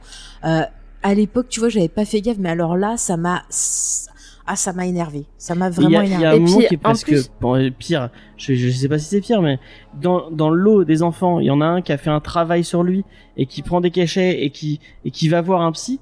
Et il y a même un moment où le discours du fait que, ah bah non, euh, le, le, le, le, fait qu'il, c'est que tu dis qu'il va voir un psy? C'est le, bah, le psy copain, euh, qui, celui qui prend des cachets. Mais non, il, il prend des cachets parce qu'il est hyper actif, c'est pas qu'il travaille sur lui. Mais il y a- oui, mais, mais je- moi j'ai trouvé qu'il y avait un espèce de discours sur le fait que ah il, a- il essaie de travailler sur il essaie il essaie enfin il prend des cachets donc il se soigne mais c'est pas bien faut faut c'est pas c'est pas euh, il- le, le film tourne tourne le truc comme si c'était pas une solution de soigner ses en maladies fait, mentales. Non, en fait, le, le truc, c'est que, enfin, moi, j'ai cru comprendre, mais après, euh, j'ai l'impression des fois d'avoir vu un autre film, parce que j'ai un peu décroché du film. hein, je pense à un moment donné, euh, genre mon cerveau, il était en off. Ça m'arrive des fois mais de- en gros, d'inventer j'ai cru toute une autre histoire. comprendre que c'était plutôt, il prenait ses cachetons comme en fait, il y a plein d'étudiants qui prennent ces cachetons pour, euh, euh, en fait, comme c'est des cachetons pour hyperactifs, en fait, ça te maintient éveillé. Et lui, c'était par ce biais-là pour, euh, pour, pour, euh, pour ses études, pour euh, pouvoir étudier plus longtemps. Mm. Mais après, quand tu vois tout le reste du film, il a l'air quand même de vachement vite croire à tout ça alors qu'il a pas été témoin. Euh, tu te poses la question, est-ce qu'en fait, lui, il a pas déjà eu des cauchemars avec Freddy, en fait, et c'est pour ça qu'il prend les cachetons. Mais, euh... Alors, mais Bah, en fait, le en fait, c'est que dans, dans tout le film, en fait, il y a plein d'idées qui pour, auraient pu être intéressantes, mais qui sont très très mal exploitées, quoi. Euh, les micro-sommeils, putain, c'est hyper intéressant, c'est super mal exploité. Euh, Il y a la scène, euh, la scène euh, de la, la pharmacie où euh, Nancy est traînée euh, dans les rayonnages par. Enfin, elle, elle essaie de fuir Freddy. Oui, et euh, visuellement, c'est rêve pas qui mal, superpose ça. à la Ouais, réalité. ouais, ouais. Et c'est super intéressant, ça aurait pu être exploité quoi. Ouais. Que l'un soit dans un truc soit coincé et l'autre ne puisse pas l'aider. Mais ça n'est en fait jamais exploité, toutes leurs idées sont mal exploitées quoi. Ou même le fait que euh, te dire les parents ils ont cru directement les enfants plutôt que soit les enfants qui disent euh, c'est euh, bizarre que des adultes ça aurait pu être euh, travaillé plus euh, quitte à faire un truc réaliste vraiment travailler la question de justement euh, Mais là-dessus, euh, après c'est peut-être pas un bon biais de le faire à travers euh, un film de divers enfin ça reste quand même un film de divertissement un remake en plus euh, donc forcément mais euh, enfin déjà je pense que le principal souci c'est d'avoir voulu aborder cette question par ce prisme là déjà euh, c'était mal barré avec euh, bah, vu comment ils ont tout foiré. Mais euh, enfin c'est c'est tout pris séparément c'était pas des mauvaises idées mais euh, en fait, c'est un pot pourri même d'idées qui sont pas exploitées les quoi. idées qu'ils reprennent aux anciens films, ils arrivent à les louper. Enfin, moi- mais Ah oui, non, mise en il scène, loupe elle est toutes les scènes. Et la scène, toutes les scènes référentes euh, La- bah, moi il y a la- que peut-être la scène de l'escalier euh, qui vient et après Mais la, la qui bien, flaque le de sang qui dans les dans les couloirs là j'ai trouvé vraiment en fait je trouve que euh, la scène d'affrontement final avec Nancy est cool parce que toute la scène de rêve de Nancy où elle est attachée au lit etc là elle, re- elle revit son trauma et c'est hyper intéressant je trouve mais euh, ça arrive beaucoup trop tard. Il y a eu tellement de trucs dégueulasses avant que de toute façon t'as déjà décroché et, euh, et à la fin de toute façon ça redevient dégueulasse. Donc euh, Mais la, la- Et, la- euh, moi, le pire, c'est la scène, la scène qui était trop bien dans le 1 avec, euh, avec, euh, non, c'est, non, si c'est dans le 1 ou dans le 2. Si, c'est dans là avec la fille qui va au mur et tout ah ça. oui, là. avec- non, non, avec Mm. euh, Freddy qui traverse le. qui Oui, bah traverse c'est le ça, mur. et qui après il tue Oui, la qui fille. Et là, ils ont Traverse le foutu une CGI dégueulasse. c'est ignoble. Et mais alors vraiment, ignoble. Alors, que c'était que- des effets pratiques. Alors dans que le c'est des effets pratiques. ouais. Que dans le 1, c'était trop mais bien tous fait. les Même ça, ils tous arrivent les à effets- louper. tous les effets numériques, moi les rêves de, de la première euh, qui se fait tuer là, Ouais. euh, l'équivalent de Tina. Et Ces effets sont dégueulasses quoi. Quand elle se met à rêver et que t'as, je sais pas pourquoi ils font exploser une espèce de nuage noir, tu fais mais pourquoi? Euh, Et en plus elle est complètement déconnectée du truc. Ce que je trouve intéressant dans dans les Freddy justement, c'est que surtout les premiers, euh, c'est que c'est des rêves où t'as l'impression d'être euh, d'être encore dans la La la réalité. pièce quoi Mm. d'arrêter et là euh, direct allez hop on va dans le monde de Freddy euh, tranquillou bilou Mais et euh, En plus, t'as enfin il y a même pas de gradation Et du puis truc tout quoi. fait- tous les le- rêves sont sont faits en, euh, avec des jump scares, donc en fait euh, tu t'es pas du ça. tout, t'as pas du tout une transition euh, où t'es pas sûr d'être dans le réel ou dans le rêve, tu sais mais, tout de suite. mais même Ouais. dès que t'es dans le, le monde de Freddy que tu t'endors euh, bah c'est tout dégueulasse genre elle s'endort en classe direct son bureau Oui, il est, vrai. dégueulasse craquelé on dirait qu'on est dans Silent Hill donc euh, c'est facile de savoir quand tu dors et c'est complètement débile clair. enfin il y, a- il y a plein de trucs comme ça qui sont complètement euh, complètement idiots et c'est vrai que pour moi la seule scène que j'ai trouvé cool visuellement c'est justement le sol qui s'enfonce comme ça et tout là qui Mm. devient tout liquide Euh, ça c'était cool mais après bah ouais je suis d'accord avec vous la mise en scène elle est pas bonne Euh, ils ont rien compris euh, en fait au, au, au film Euh, pour moi un bon Ah remake bah, faut qu'il y ait une on se demande si le réalisateur aime le non, 1, non. ça c'est clair. voilà il y a, il y a zéro mais je crois qu'il l'aime pas le 1 je crois que c'est un peu comme euh, le réalisateur du 2 tu Comme le réalisateur du 2. C'est le retour de. ah oui le retour tu vois ça doit être la même famille mais, mais ce qui est horrible, c'est que bah, euh, l'intérêt d'un remake, c'est que euh, y ait un regard différent, un regard justement bah, de, l'époque dans laquelle on est, une réinterprétation de ce mythe. Et là, il y en a pas. On a l'impression qu'ils essayent de refaire le truc, mais qu'ils ont pas compris bah, comment on gérait une ambiance, qu'ils pensent que gérer une ambiance, c'est balancer des jumpscares toutes les, les 30 secondes. Euh, bah non, ça marche pas. Et puis tout ce côté de mettre du dégueulasse, du dérangeant toutes les 5 minutes, c'est pas ça, Freddy. En plus, Freddy, du dérangeant, du fait- faussement dérangeant. Mais avec la langue là, ah mais je, je me suis, ah j'avais l'impression de péguer moi après ce film. Et le, je me suis que- sale. que tu m'as raconté avant qu'on commence avec euh, le mec qui regarde dans leur. euh, Ah oui, bah, j'en parlais à Charlotte. Ouais non, mais le truc complètement con, c'est qu'à un moment, elle fait une recherche sur internet et elle tombe sur le blog d'un mec euh, qui poste son journal vidéo et on voit une vidéo où en fait il s'endort pendant qu'il fait la vidéo et il crève. Mais quand on regarde, je suis allée voir des captures d'écran, mais qui a posté la vidéo et qui a écrit la description de la vidéo? Euh, l'article. Bah, du blog. tu vois, euh, moi je veux bien une suspension de crédulité là-dessus. euh, Surtout que bon, euh, quand tu regardes euh, Kero, euh, il y a de ça aussi.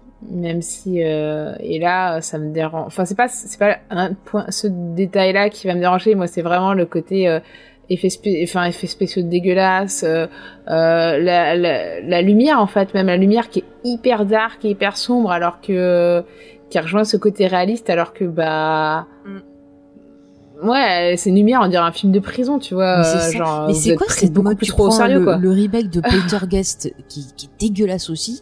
Pareil, t'as une lumière de ce style-là. Euh, le remake de Evil Dead, je sais qu'il y a des gens qui aiment. Moi, je suis pas fan, mais t'as t'as une lumière pareil dans des tons gris. T'as du dégueulasse. Euh, moi j'aime bien poisseux euh, le remake de. Evil Dead Ouais, bah j'aime vraiment bon bah écoute. mais en même temps il est produit par euh, par Sam Raimi. par Sam Raimi Ouais. Mais moi, ce que je crois pas, c'est tout ce côté poisseux qu'on rajoute dans les remakes. À chaque fois que je vois un remake, t'as toujours un côté poisseux dedans. Soit dans le, la, le la maquillage, lumière, enfin, dans le tout. maquillage entre guillemets. hein. Ah la mais- gueule de Freddy, Mais elle ah, est le loupée, maquillage, Euh, c'est pareil, c'est un mélange qui- de maquillage et de numérique. C'est moche. ouais. Mm. Ouais. Chucky euh, dit euh, que c'était euh, la mode à l'époque. Euh, mais euh, moi, C'était la mode dès, à le... l'époque. dès, dès le générique, en fait, j'étais gênée.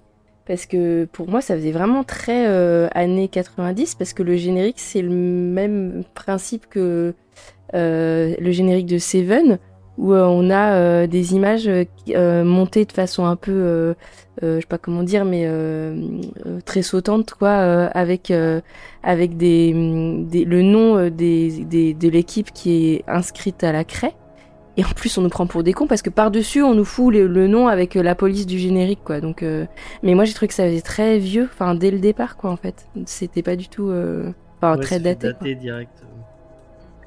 Il y, a- rien d'original, il y a rien de. Mais pareil, ça fait a- thriller en fait, et tout le côté Freddy, euh, comme comme euh, le disaient Sophie et Charlotte, euh, en fait, on pourrait s'en passer. Euh, tu faisais un film sur des gosses euh, qui sont traumatisés par euh, parce qu'ils retrouvent tous le souvenir de cet événement euh, traumatisant. Oui, ce qu'ils Euh, font pas, vois, alors que ça aurait été euh, intéressant de parler du, de, de, de, de- le- du fait que les victimes euh, oublient euh, leur trauma. Et d'ailleurs, euh, enfin, d'ailleurs, quand on leur dit euh, ah au fait euh, vous avez été violé quand vous étiez enfant, pff, ok d'accord, ça n'a aucun impact sur euh, leur euh, psychologie. Ouais. Fou. Bah, en fait, le seul moment où tu vois un impact, c'est la scène euh, bah, avec euh, Runemara les qui est attachée au lit, en fait. Ah. hmm. Moi, Oui, je trouve vrai. que le moment où elle est attachée au lit est beaucoup plus impactant que les photos, Mm. en fait, parce que tu vois pas les photos, tu vois juste qu'elle... Et en plus, je trouve qu'elle joue pas les pleurs hyper bien, en fait. Je trouve que Runemara, euh, comme tu dis, euh, Charlotte, elle est vachement éthérée, et en fait, Mm. c'est dans l'absence et le silence qu'elle qu'elle exprime mieux les émotions. Mais en fait, trouve. on dirait un Et cadavre. en fait, quand elle est dans le lit et qu'elle bouge, enfin, qu'elle a l'air figée d'horreur, en fait, Mm. là, c'est beaucoup plus impactant et, euh, enfin, ça, c'est une bonne idée. C'est comme les micro-sommeils, mais encore une fois, c'est tellement mal géré et tout le reste, c'est tellement de la bouillie dégueulasse de numérique que, au secours, quoi. Enfin, c'est, euh, enfin, déjà, euh, je défie quiconque d'arriver à tenir la première euh, heure seulement. Et puis, Parce et que moi, en fait, euh, le remake, la première fois que je l'ai vu, j'ai tenu 20 minutes et j'ai fait non. c'est En ça. plus, je crois qu'on Non, non, je vais pas vu au ça. ciné, Non, il était pas en ciné, 3D. Il était pas en 3D en plus. Si, je crois qu'il est tout 3D. Ouais, et ça servait à rien, Euh. c'était juste encore plus. euh, Mais vraiment, je C'était la mode sale. à l'époque. Et je vous jure, je me suis sentie. J'ai pas envie de ce mec, mais quand je le vois avec ses mains, ça me, ça me dérange, quoi. C'est Déjà, normalement, dans la vie de tous les jours, je le vois en photo, le gars, je suis déjà pas bien. Mais, euh, et puis en plus, le maquillage qui est du fond sur son visage, ça lui donne un côté, euh, tu sais, des espèces de poissons, là, qui vivent euh, euh, dans des endroits très, très, très profonds, t'as pas Ouais. de lumière et tout. Et ça me fait penser à ça, vrai. ça me met encore plus. Mais même son euh, pas design bien, au début, ouais. là, quand il fait jardinier, mais ça, il ressemble à Ah, rien. c'est pas quoi. Nicolas le jardinier, ça c'est sûr. Ouais, enfin, jamais tu, tu, mais, enfin, je, je vois pas qui engagerait un mec comme ça dans Mais en une plus, école. il a pas euh, un petit râteau, tout petit. Ouais, il a un petit Ouais. râteau, à un moment, il y a un délire avec Au un. cas où on n'aurait pas compris que c'était lui, Freddy, on y a mis un, un petit, euh, un petit râteau comme ça, y a on peut l'identifier. enfin, Ouais, et puis euh, quand ils disent euh, les parents, il y a personne n'a cru au début, euh, alors que le mec, c'est pas son temps, euh, il est hyper proche des enfants et hyper chelou. tu fais, comment ça, vous avez rien vu? Il y a Chucky qui dit c'est Willy, parce qu'il y avait Willy le jardinier Ouais, dans les Simpsons qui avait fait euh. Freddy. Mais il était très bon, lui, en Freddy, ils auraient dû Ouais. l'engager, hein. C'est clair. Ah, mais l'épisode des Simpsons, c'est un meilleur remake. euh, regardez que- l'épisode des Simpsons. Vraiment, on aurait dû le chroniquer. Et puis en plus, euh, il Mm. rate complètement le côté euh, euh, bande de copains, quoi. Enfin, je veux dire, euh, on nous explique euh, que, que machin, a mis de trucs bidules, mais on les voit jamais ensemble. On comprend pas pourquoi il y en a celui qui se fait, euh, qui, qui voit sa copine mourir là, euh, à côté de lui, là, euh, dans la scène de la chambre où elle se fait trucider. Thomas Decker On comprend pas pourquoi est-ce qu'il court euh, voir euh, Nancy. Et c'est le mec de Sarah Connor Chronicle. C'est ça Bah, en fait, Ah oui. Oui, oui, ça. Euh, il me semble qu'au tout début, il est pote avec elle et en fait, Non, il essaie c'est de un- se mettre avec la blonde. Et... Non, non, non, je- non, non, moi j'ai pas compris compris ça. J'ai compris qu'il était avec la blonde, mais ils s'étaient séparés et la blonde s'est mise Ouais. avec le mec de Twilight. Oui, c'est ça. Et euh, en fait, lui, il est pote avec le mec du, du proviseur. Et en fait, il aime pas euh, le, le personnage de Mara là, parce qu'à un moment, il paye pas euh, assez son addition. Ah et c'est oui. le petit qui dit tiens, euh, ça, ça devrait vrai, couvrir ce qu'il a pas, ce qu'il a pris ou ce qu'il a pas mis. Et en fait, je pense qu'il va euh, voir Machine. euh, parce qu'elle habite pas loin où il s'est rappelé d'un truc genre ce qu'il lui dit ça va être à toi fais gaffe t'endors pas ou parce qu'avant il y a vu la scène de l'enterrement euh, Il me semble que c'est parce que oui, il y a eu la scène et d'enterrement. elle a dit moi Et- je vois des choses et euh, Ah oui, qui l'ont. Oh, mais tu vois, t'as rien vu, t'étais pas là. Tu vois il a dit ah tu vas pas me spoiler la fin de sixième sens ah, va-t'en allez hop voilà non mais c'est vrai il s'est énervé sur elle euh, Mais même la meuf, elle voit son. ah oui elle voit son- sa photo Elle voit son pote se faire se découper tout seul la, la gorge. elle est pas chaude Ça lui fait pas euh, grand chose. Si, elle pleure un peu Elle elle un peu. un peu pleuré. bah. non par contre ce qui lui fait plus de truc c'est qu'elle se voit bébé sur une enfin bébé petite sur une photo à côté de lui à l'enterrement ah elle oui, c'est vrai. C'est bizarre. Euh, je, je, je comprends pas cette photo. Et puis sa mère, elle lui, elle lui pose la question. J'en sais rien. J'en sais rien. Oh bah d'accord, j'en sais rien. je sais pas, moi ça me, je trouve, moi j'aurais, j'aurais peur de pas me rappeler des, des, des trucs quoi. Pas me rappeler que j'ai connu des gens et que les gens s'en rappellent pas aussi. Enfin. Après, moi, à partir du moment où j'ai Bah vu que non, c'était que Cassidy, ça t'es tellement tout petit, énervé. en fait, c'est... Enfin, ça, pour le coup, ça me choque pas trop parce que quand t'es tout petit, en fait, euh, les souvenirs sont vagues de... Enfin, au final, c'est tes parents qui, qui, qui définissent plus tes souvenirs de, quand t'es tout petit. Quand t'es parce que tout petit, mais en primaire. fait. hein. mais ils Oui, étaient pas, là, ils avaient pas primaire. 5 ans dans ce qui leur arrivait. Ouais, mais en maternelle, t'as des souvenirs, toi, de la Ouais. maternelle, toi Moi, j'ai plein de souvenirs de la maternelle. Hein. Ouais, moi, Moi aussi. aussi j'en ai. Moi, j'ai pas de sou- Moi, j'ai des souvenirs assez vagues et c'est franchement la fin de la maternelle. Ah moi j'ai plein de souvenirs. Sophie, elle, elle s'est rappelée trop près du mur euh, en maternelle. Mais moi je trouve Oui, bizarre ma qu'il y en ait mère est aucun tombée qui se plusieurs rappelle. fois quand même portée, donc euh, tout s'explique comme ça. Mais même, enfin, je veux dire, ils discutent entre eux, mais ça les, enfin, je sais pas, euh, tous ils disent c'est bizarre, euh, aucun de nous se rappelle. Enfin, il y a que euh, la petite Mara là et le gars de Véronica Mars qui, quand même, euh, décident de mener l'enquête, euh, euh, qui font Bah si, la chose, elle cherche quand même. C'est juste qu'elle se fait tuer avant, quoi.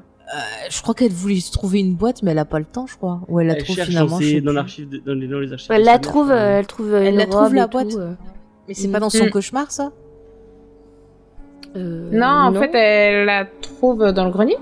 Oui, mais c'est un cauchemar parce qu'il y a sa mère qui la réveille à ce moment-là. Hmm. Et si, si, et elle lui dit c'est dans le garage, et quand sa mère s'en va, elle va dans le garage pour essayer de, de trouver du. Peut-être, je sais Si, si, si, si, Ouais. si, ah, je l'ai revu il y a pas Ça nous a longtemps. tellement marqué ce. Elle ce- dormait, elle dormait parce qu'au moment où elle trouve la robe et tout, qu'elle voit les griffures, je crois qu'elle fait dit qu'elle est arrivée. Il y a sa mère qui l'appelle pour dire euh, oui, je suis agence de comment on dit la truc de l'air, euh, je m'en vais. euh, tu restes toute seule dans cette grande maison, euh, ça Ah va oui, aller et est, tout. euh, Et euh, elle lui pose la question, elle lui dit ah, je crois que c'est dans le garage. Et en fait, elle va dans le garage cette fois-ci là. mm, mm. C'est vrai, elle a raison. Puisque t'avais fait la réflexion, oh bah ça va, ils ont du pognon, euh, ils ont des matériels de ski et des machins. Ah oui, qu'elle a plein de. Ouais, elle a des snowboards et tout, c'est vrai. Il y a, a- euh, Chucky qui demande Chucky si c'était euh, notre Ah. euh, premier contact avec euh, le croque-mitaine. Est-ce que ça, ça- nous on est fans, mais si c'était notre premier contact avec le croque-mitaine, avec Freddy, est-ce que ça pourrait passer?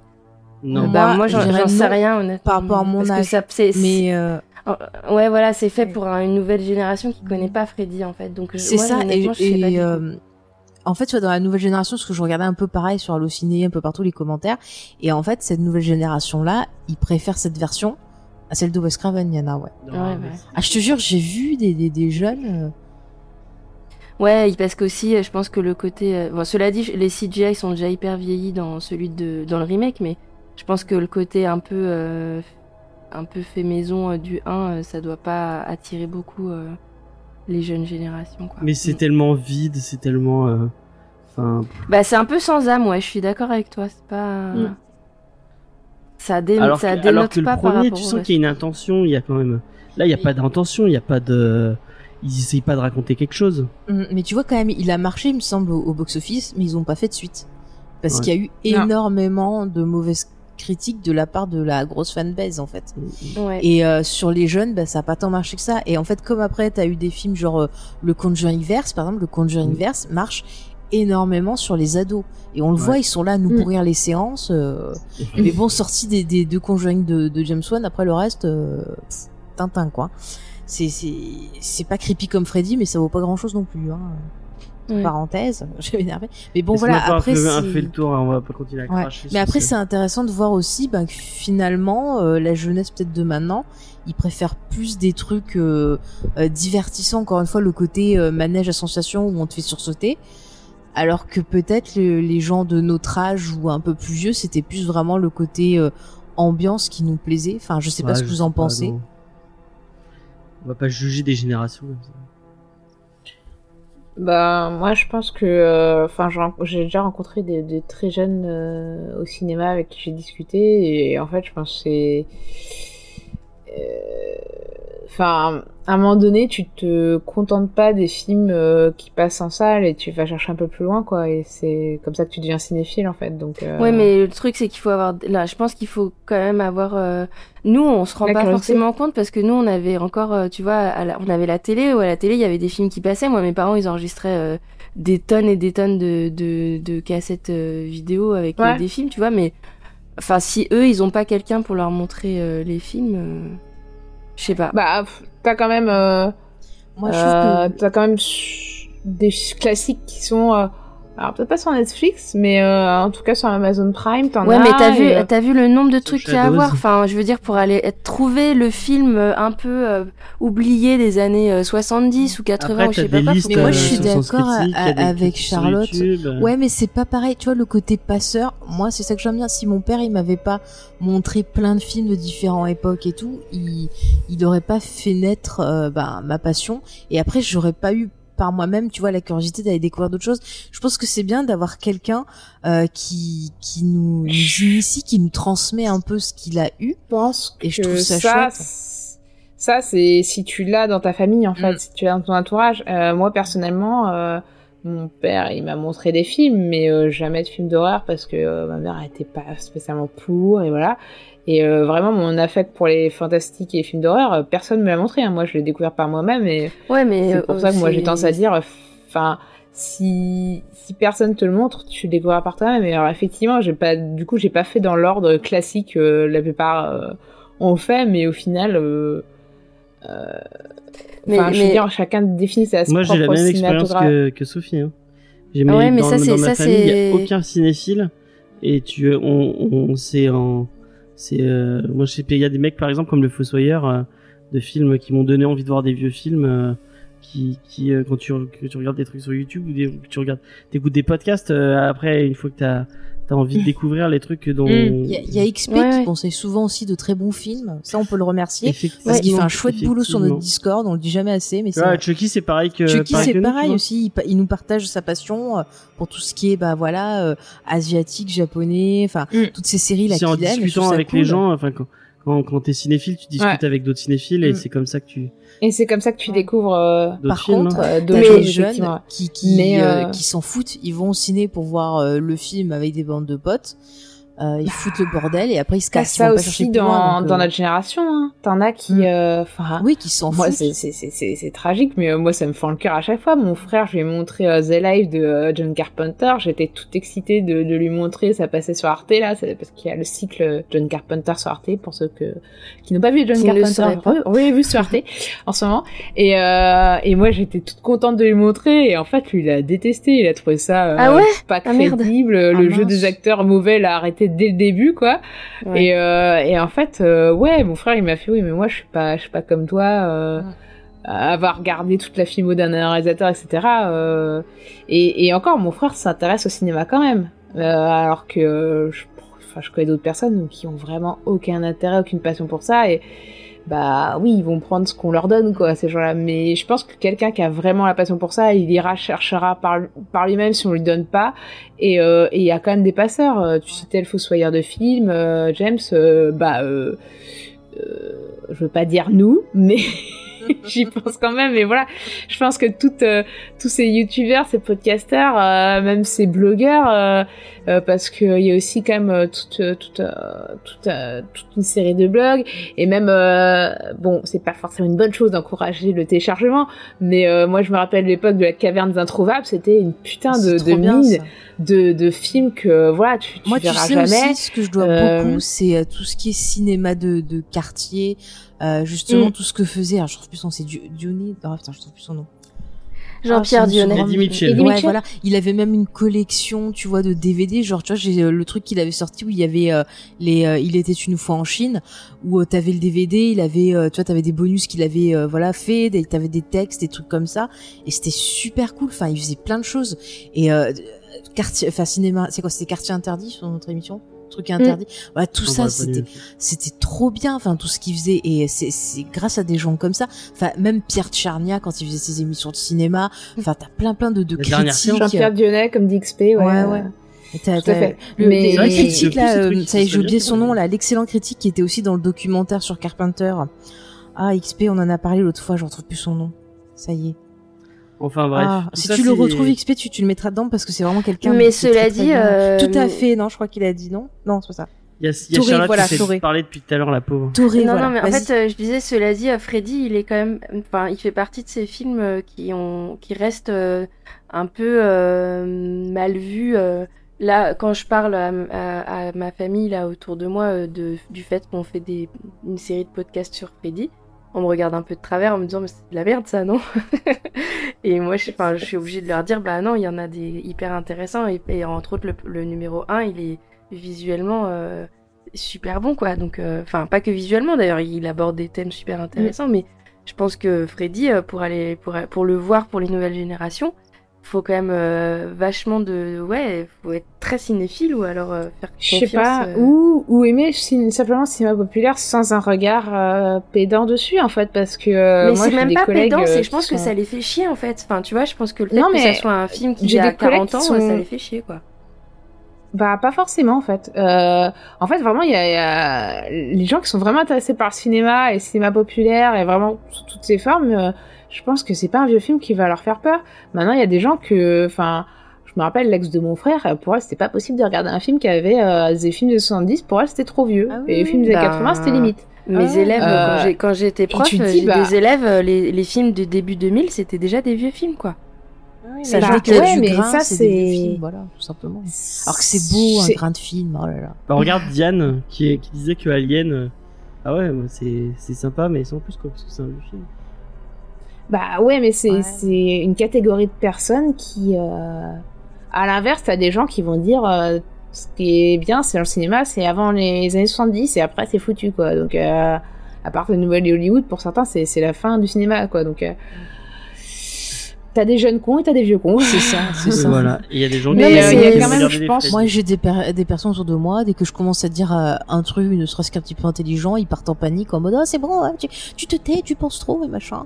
Euh, c'est fatigant quoi, c'est Oui, fatigant. non, mais ça, c'est des gens qui regardent Big Bang c'est Theory, c'est ça. euh, Non, mais c'est mais c'est Mais des gens qui ça, il y, a- vont- il y a des gens qui, moi, enfin, je- moi, je rencontre plein de gens qui, quand je leur parle de podcasts qu'on fait, sont hyper intéressés et euh, de prime abord, je me dis ah, putain, euh, je parle que de films d'horreur et tout, euh, de trucs comme ça, ça va pas forcément, euh, enfin, ça va rebuter peut-être les gens. Euh, nous, dans les pieds sur la gueule, des fois, on part sur des trucs un peu politiques et tout. Je me dis bon, euh, je décolle, ça va, quand je leur en parle, ça va peut-être les faire chier et tout.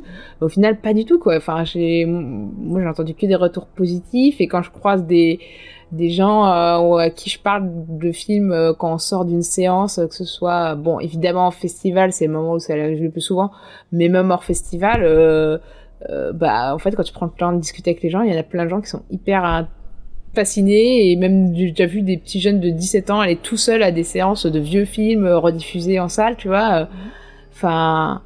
Et en fait, ils me font penser à moi parce que moi aussi, au tout début, j'étais toute seule dans ce- ma, cinéma, ma cinéphilie, quoi. En fait, c'est que quand je suis allée en école de cinéma que j'ai rencontré d'autres personnes qui aimaient les mêmes films que moi, mais avant, j'étais toute seule et, euh, et au final, je me disais, bah, écoute, euh, Regarde Antonin qui monte un.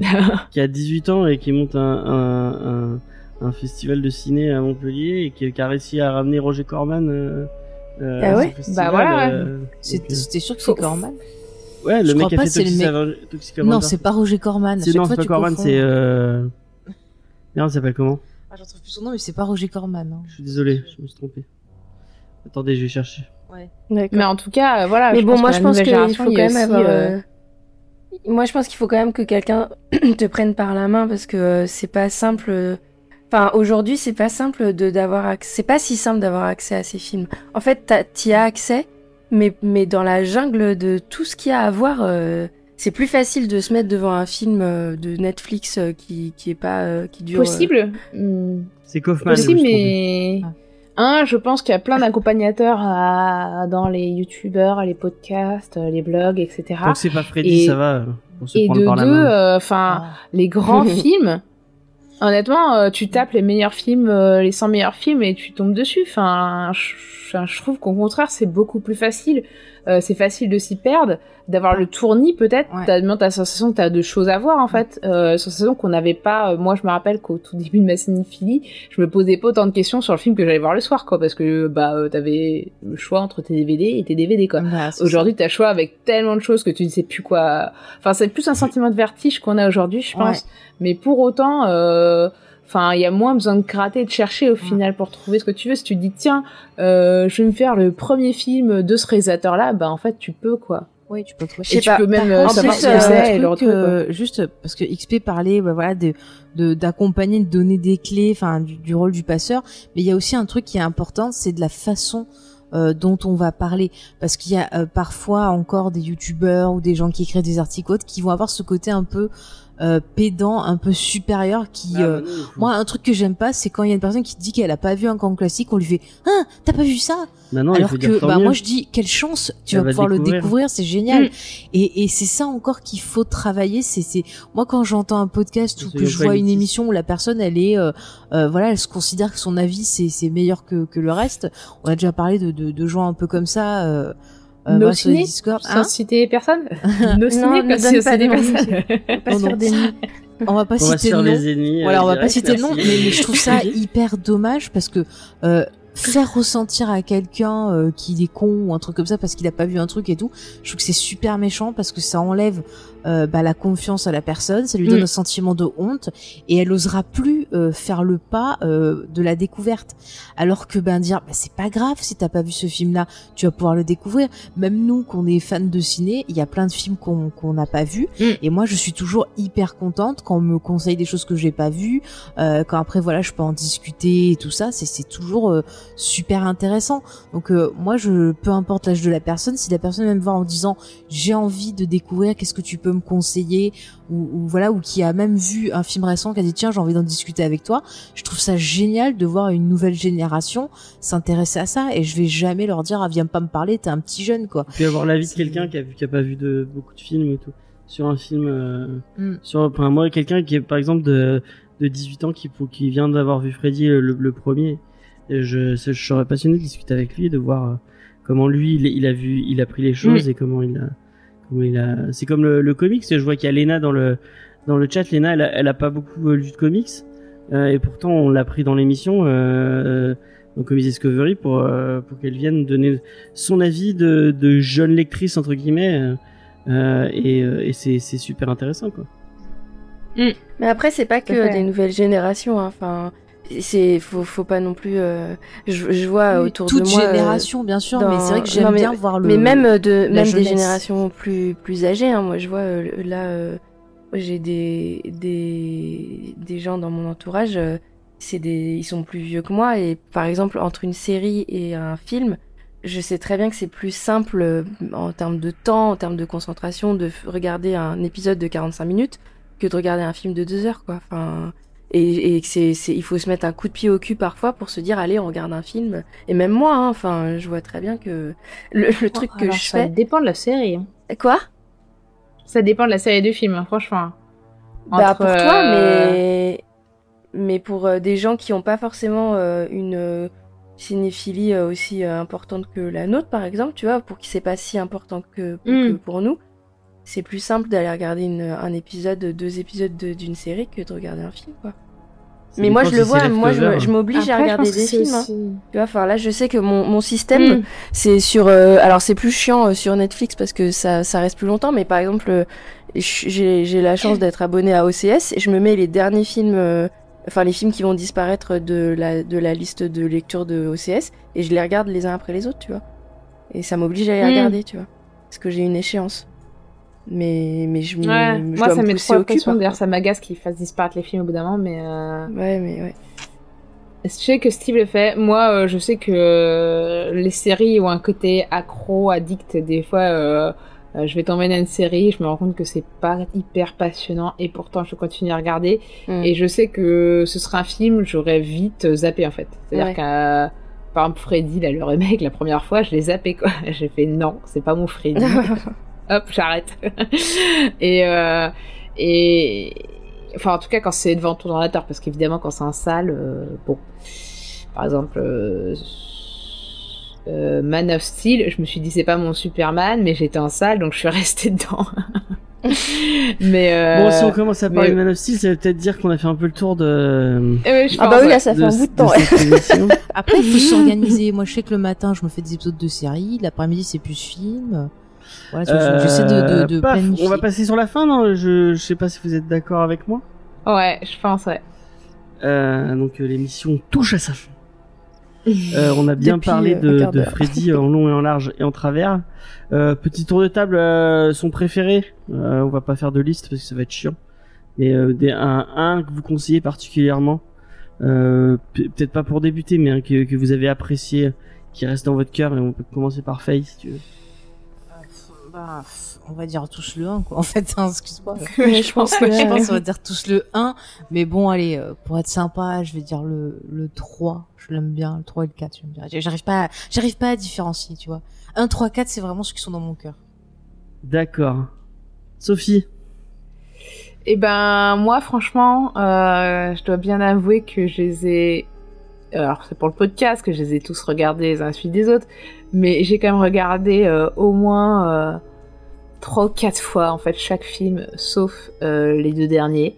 Donc en fait, je recommande toute la saga du premier au 7 et en fait, faut s'arrêter là. voilà. Après, ça devient vraiment pas bien. Je pensais que t'allais dire le 2, mais, mais... Mais euh, non, le 2, bien sûr, je... enfin tous en fait, je, je les adore tous en fait. d'accord. Mais c'est trop dur de choisir à part Charlotte les deux derniers. Euh, bah moi c'est le 1, hein, clairement. euh. Je, je vais pas faire euh, d'ori- d'originalité là pour le coup. Ouais, bah, moi, c'est pareil, hein, c'est quand même le, le, le 1 que, que j'ai préféré. Le, le 1 est un peu comme, comme Faye, le 3 et le 4 euh, qui, qui, sont, qui sont un peu plus inventifs et un peu plus sympas avec. moi, j'aime bien le Freddy Cabotin qui, qui Ouais. balance des pitchs. Voilà. Et on s'excuse auprès de, auprès de notre ami Chucky. euh, Chucky qu'on a traumatisé. D'avoir été si méchant avec Freddy contre Jason. Après, comme je lui ai dit, c'est juste notre avis. Et notre avis, bien sûr, c'est pas parole d'évangile. C'est juste un avis. C'est Et juste notre, notre avis, avis, est ouais, pas exactement. meilleur que celui des autres. Voilà. Mm. Et Chucky qui donne son. Mais juste un peu plus, quand même. Sa liste. sur-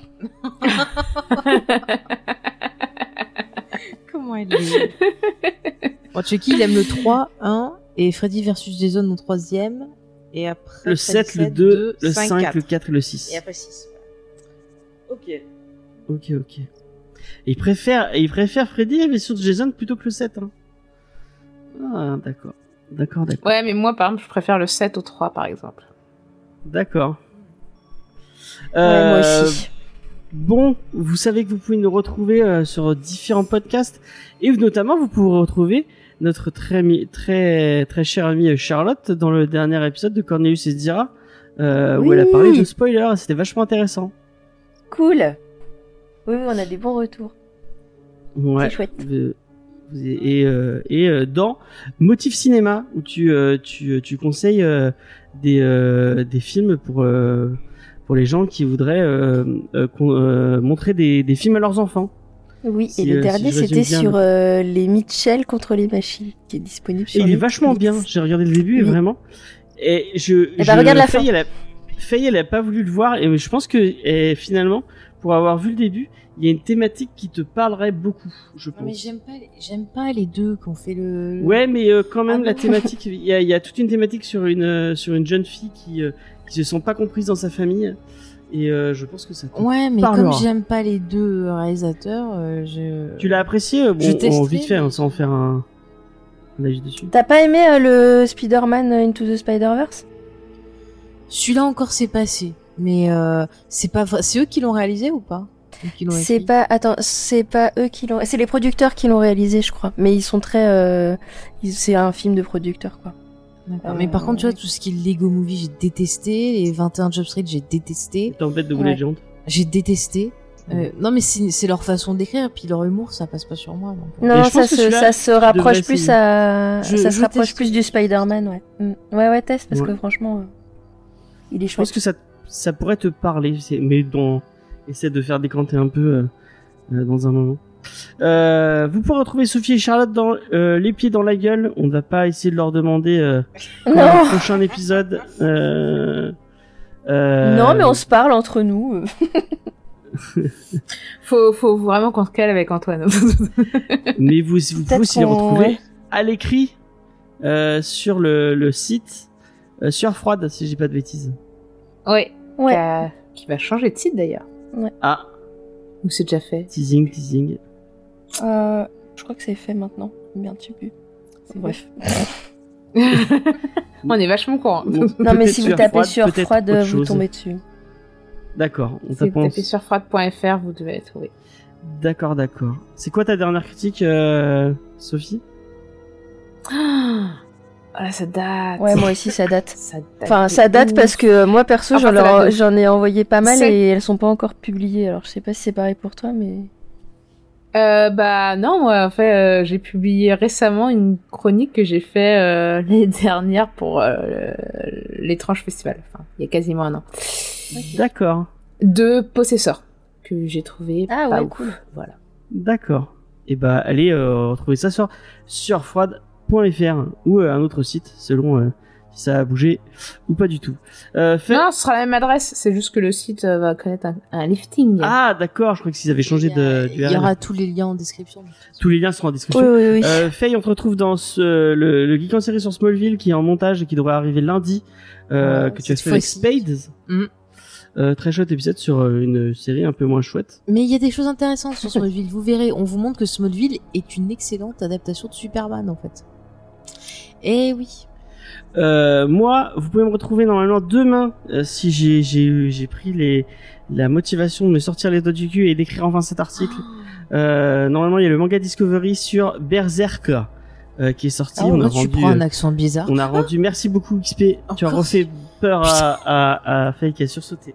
Je vous jure, je fais pas exprès. donc on a voulu rendre un hommage à Kentaro Murea qui est qui est mort en en en mai dernier et euh, qui a écrit une des plus plus belles œuvres euh, de dark fantasy euh, qui Mm. qui existe, je pense. Euh, je, je, j'arrive, pas de- à faire. euh, Donc il y aura ça, euh, le Comics Discovery qui, va arriver, qui va enchaîner aussi normalement. Euh, on parle de Attends, titre de SF. avant euh, dimanche, il y a le enfin le, les Ouais, premiers récaps de Loki, épisode 1 et 2. Normalement, il y aura Lena avec nous et peut-être, alors je dis peut-être pour l'instant, il y aura peut-être du Phasma. Ah, est-ce que vous Oh. allez regarder Loki, euh, Charlotte et Sophie? Oui. Euh, ouais, ouais. Faut que je m'y mette. Mais en fait, euh, le MCU. La motivation. La Bah, motivation. j'aime bien le personnage de Loki dans la mythologie, mais j'aime pas trop déjà de base l'adaptation de la mythologie nordique euh, dans les comics. Euh, Thor, je le trouve encore plus machiste dans les comics que- qu'il ne l'est déjà dans la mythologie, alors que dans la mythologie, l'anti a une bonne couche déjà. Euh, Il y a un petit côté Doctor Who pour toi qui aime bien Doctor Who. Dans la série Loki Ouais, un petit, un petit, hein, vraiment. Mm. euh, Oh, Il y, a- il y a pas mal d'inspiration de plein d'œuvres. euh. Ça devrait te plaire. Et toi aussi, Sophie, tu vas, tu vas jeter un coup d'œil ou pas? Ouais, parce que. Euh, je- Charlotte, euh, enfin, ouais. Oui, oui, moi je vais regarder, ouais. Et ben vous êtes les bienvenus si vous venez venir discuter, en discuter avec nous. Ouais, je Euh, pense un, que. euh, Ouais. Moi, j'avoue que c'est pas désagréable à regarder, mais Ouais, c'est pas non pas. plus oufissime. hein. Ouais, bah c'est une série du MCU. Hein, faut pas Voilà. s'y Mais attendre, bizarrement, j'aime bien Owen Wilson dedans, alors que des fois, il me saoule. hein. Et euh, sinon, euh, sinon euh, mardi, Comics Discovery euh, sur Flashpoint, euh, un des plus gros événements du monde de chez DC. Euh, On va se demander est-ce que euh, les tie et euh, les autres séries euh, autour de Flashpoint sont pas meilleures que son event en lui-même On vous répondra à ça bah, mardi en live. Sur Twitch. Trop bien. En attendant, on va faire un petit raid peut-être pour les gens qui nous regardent.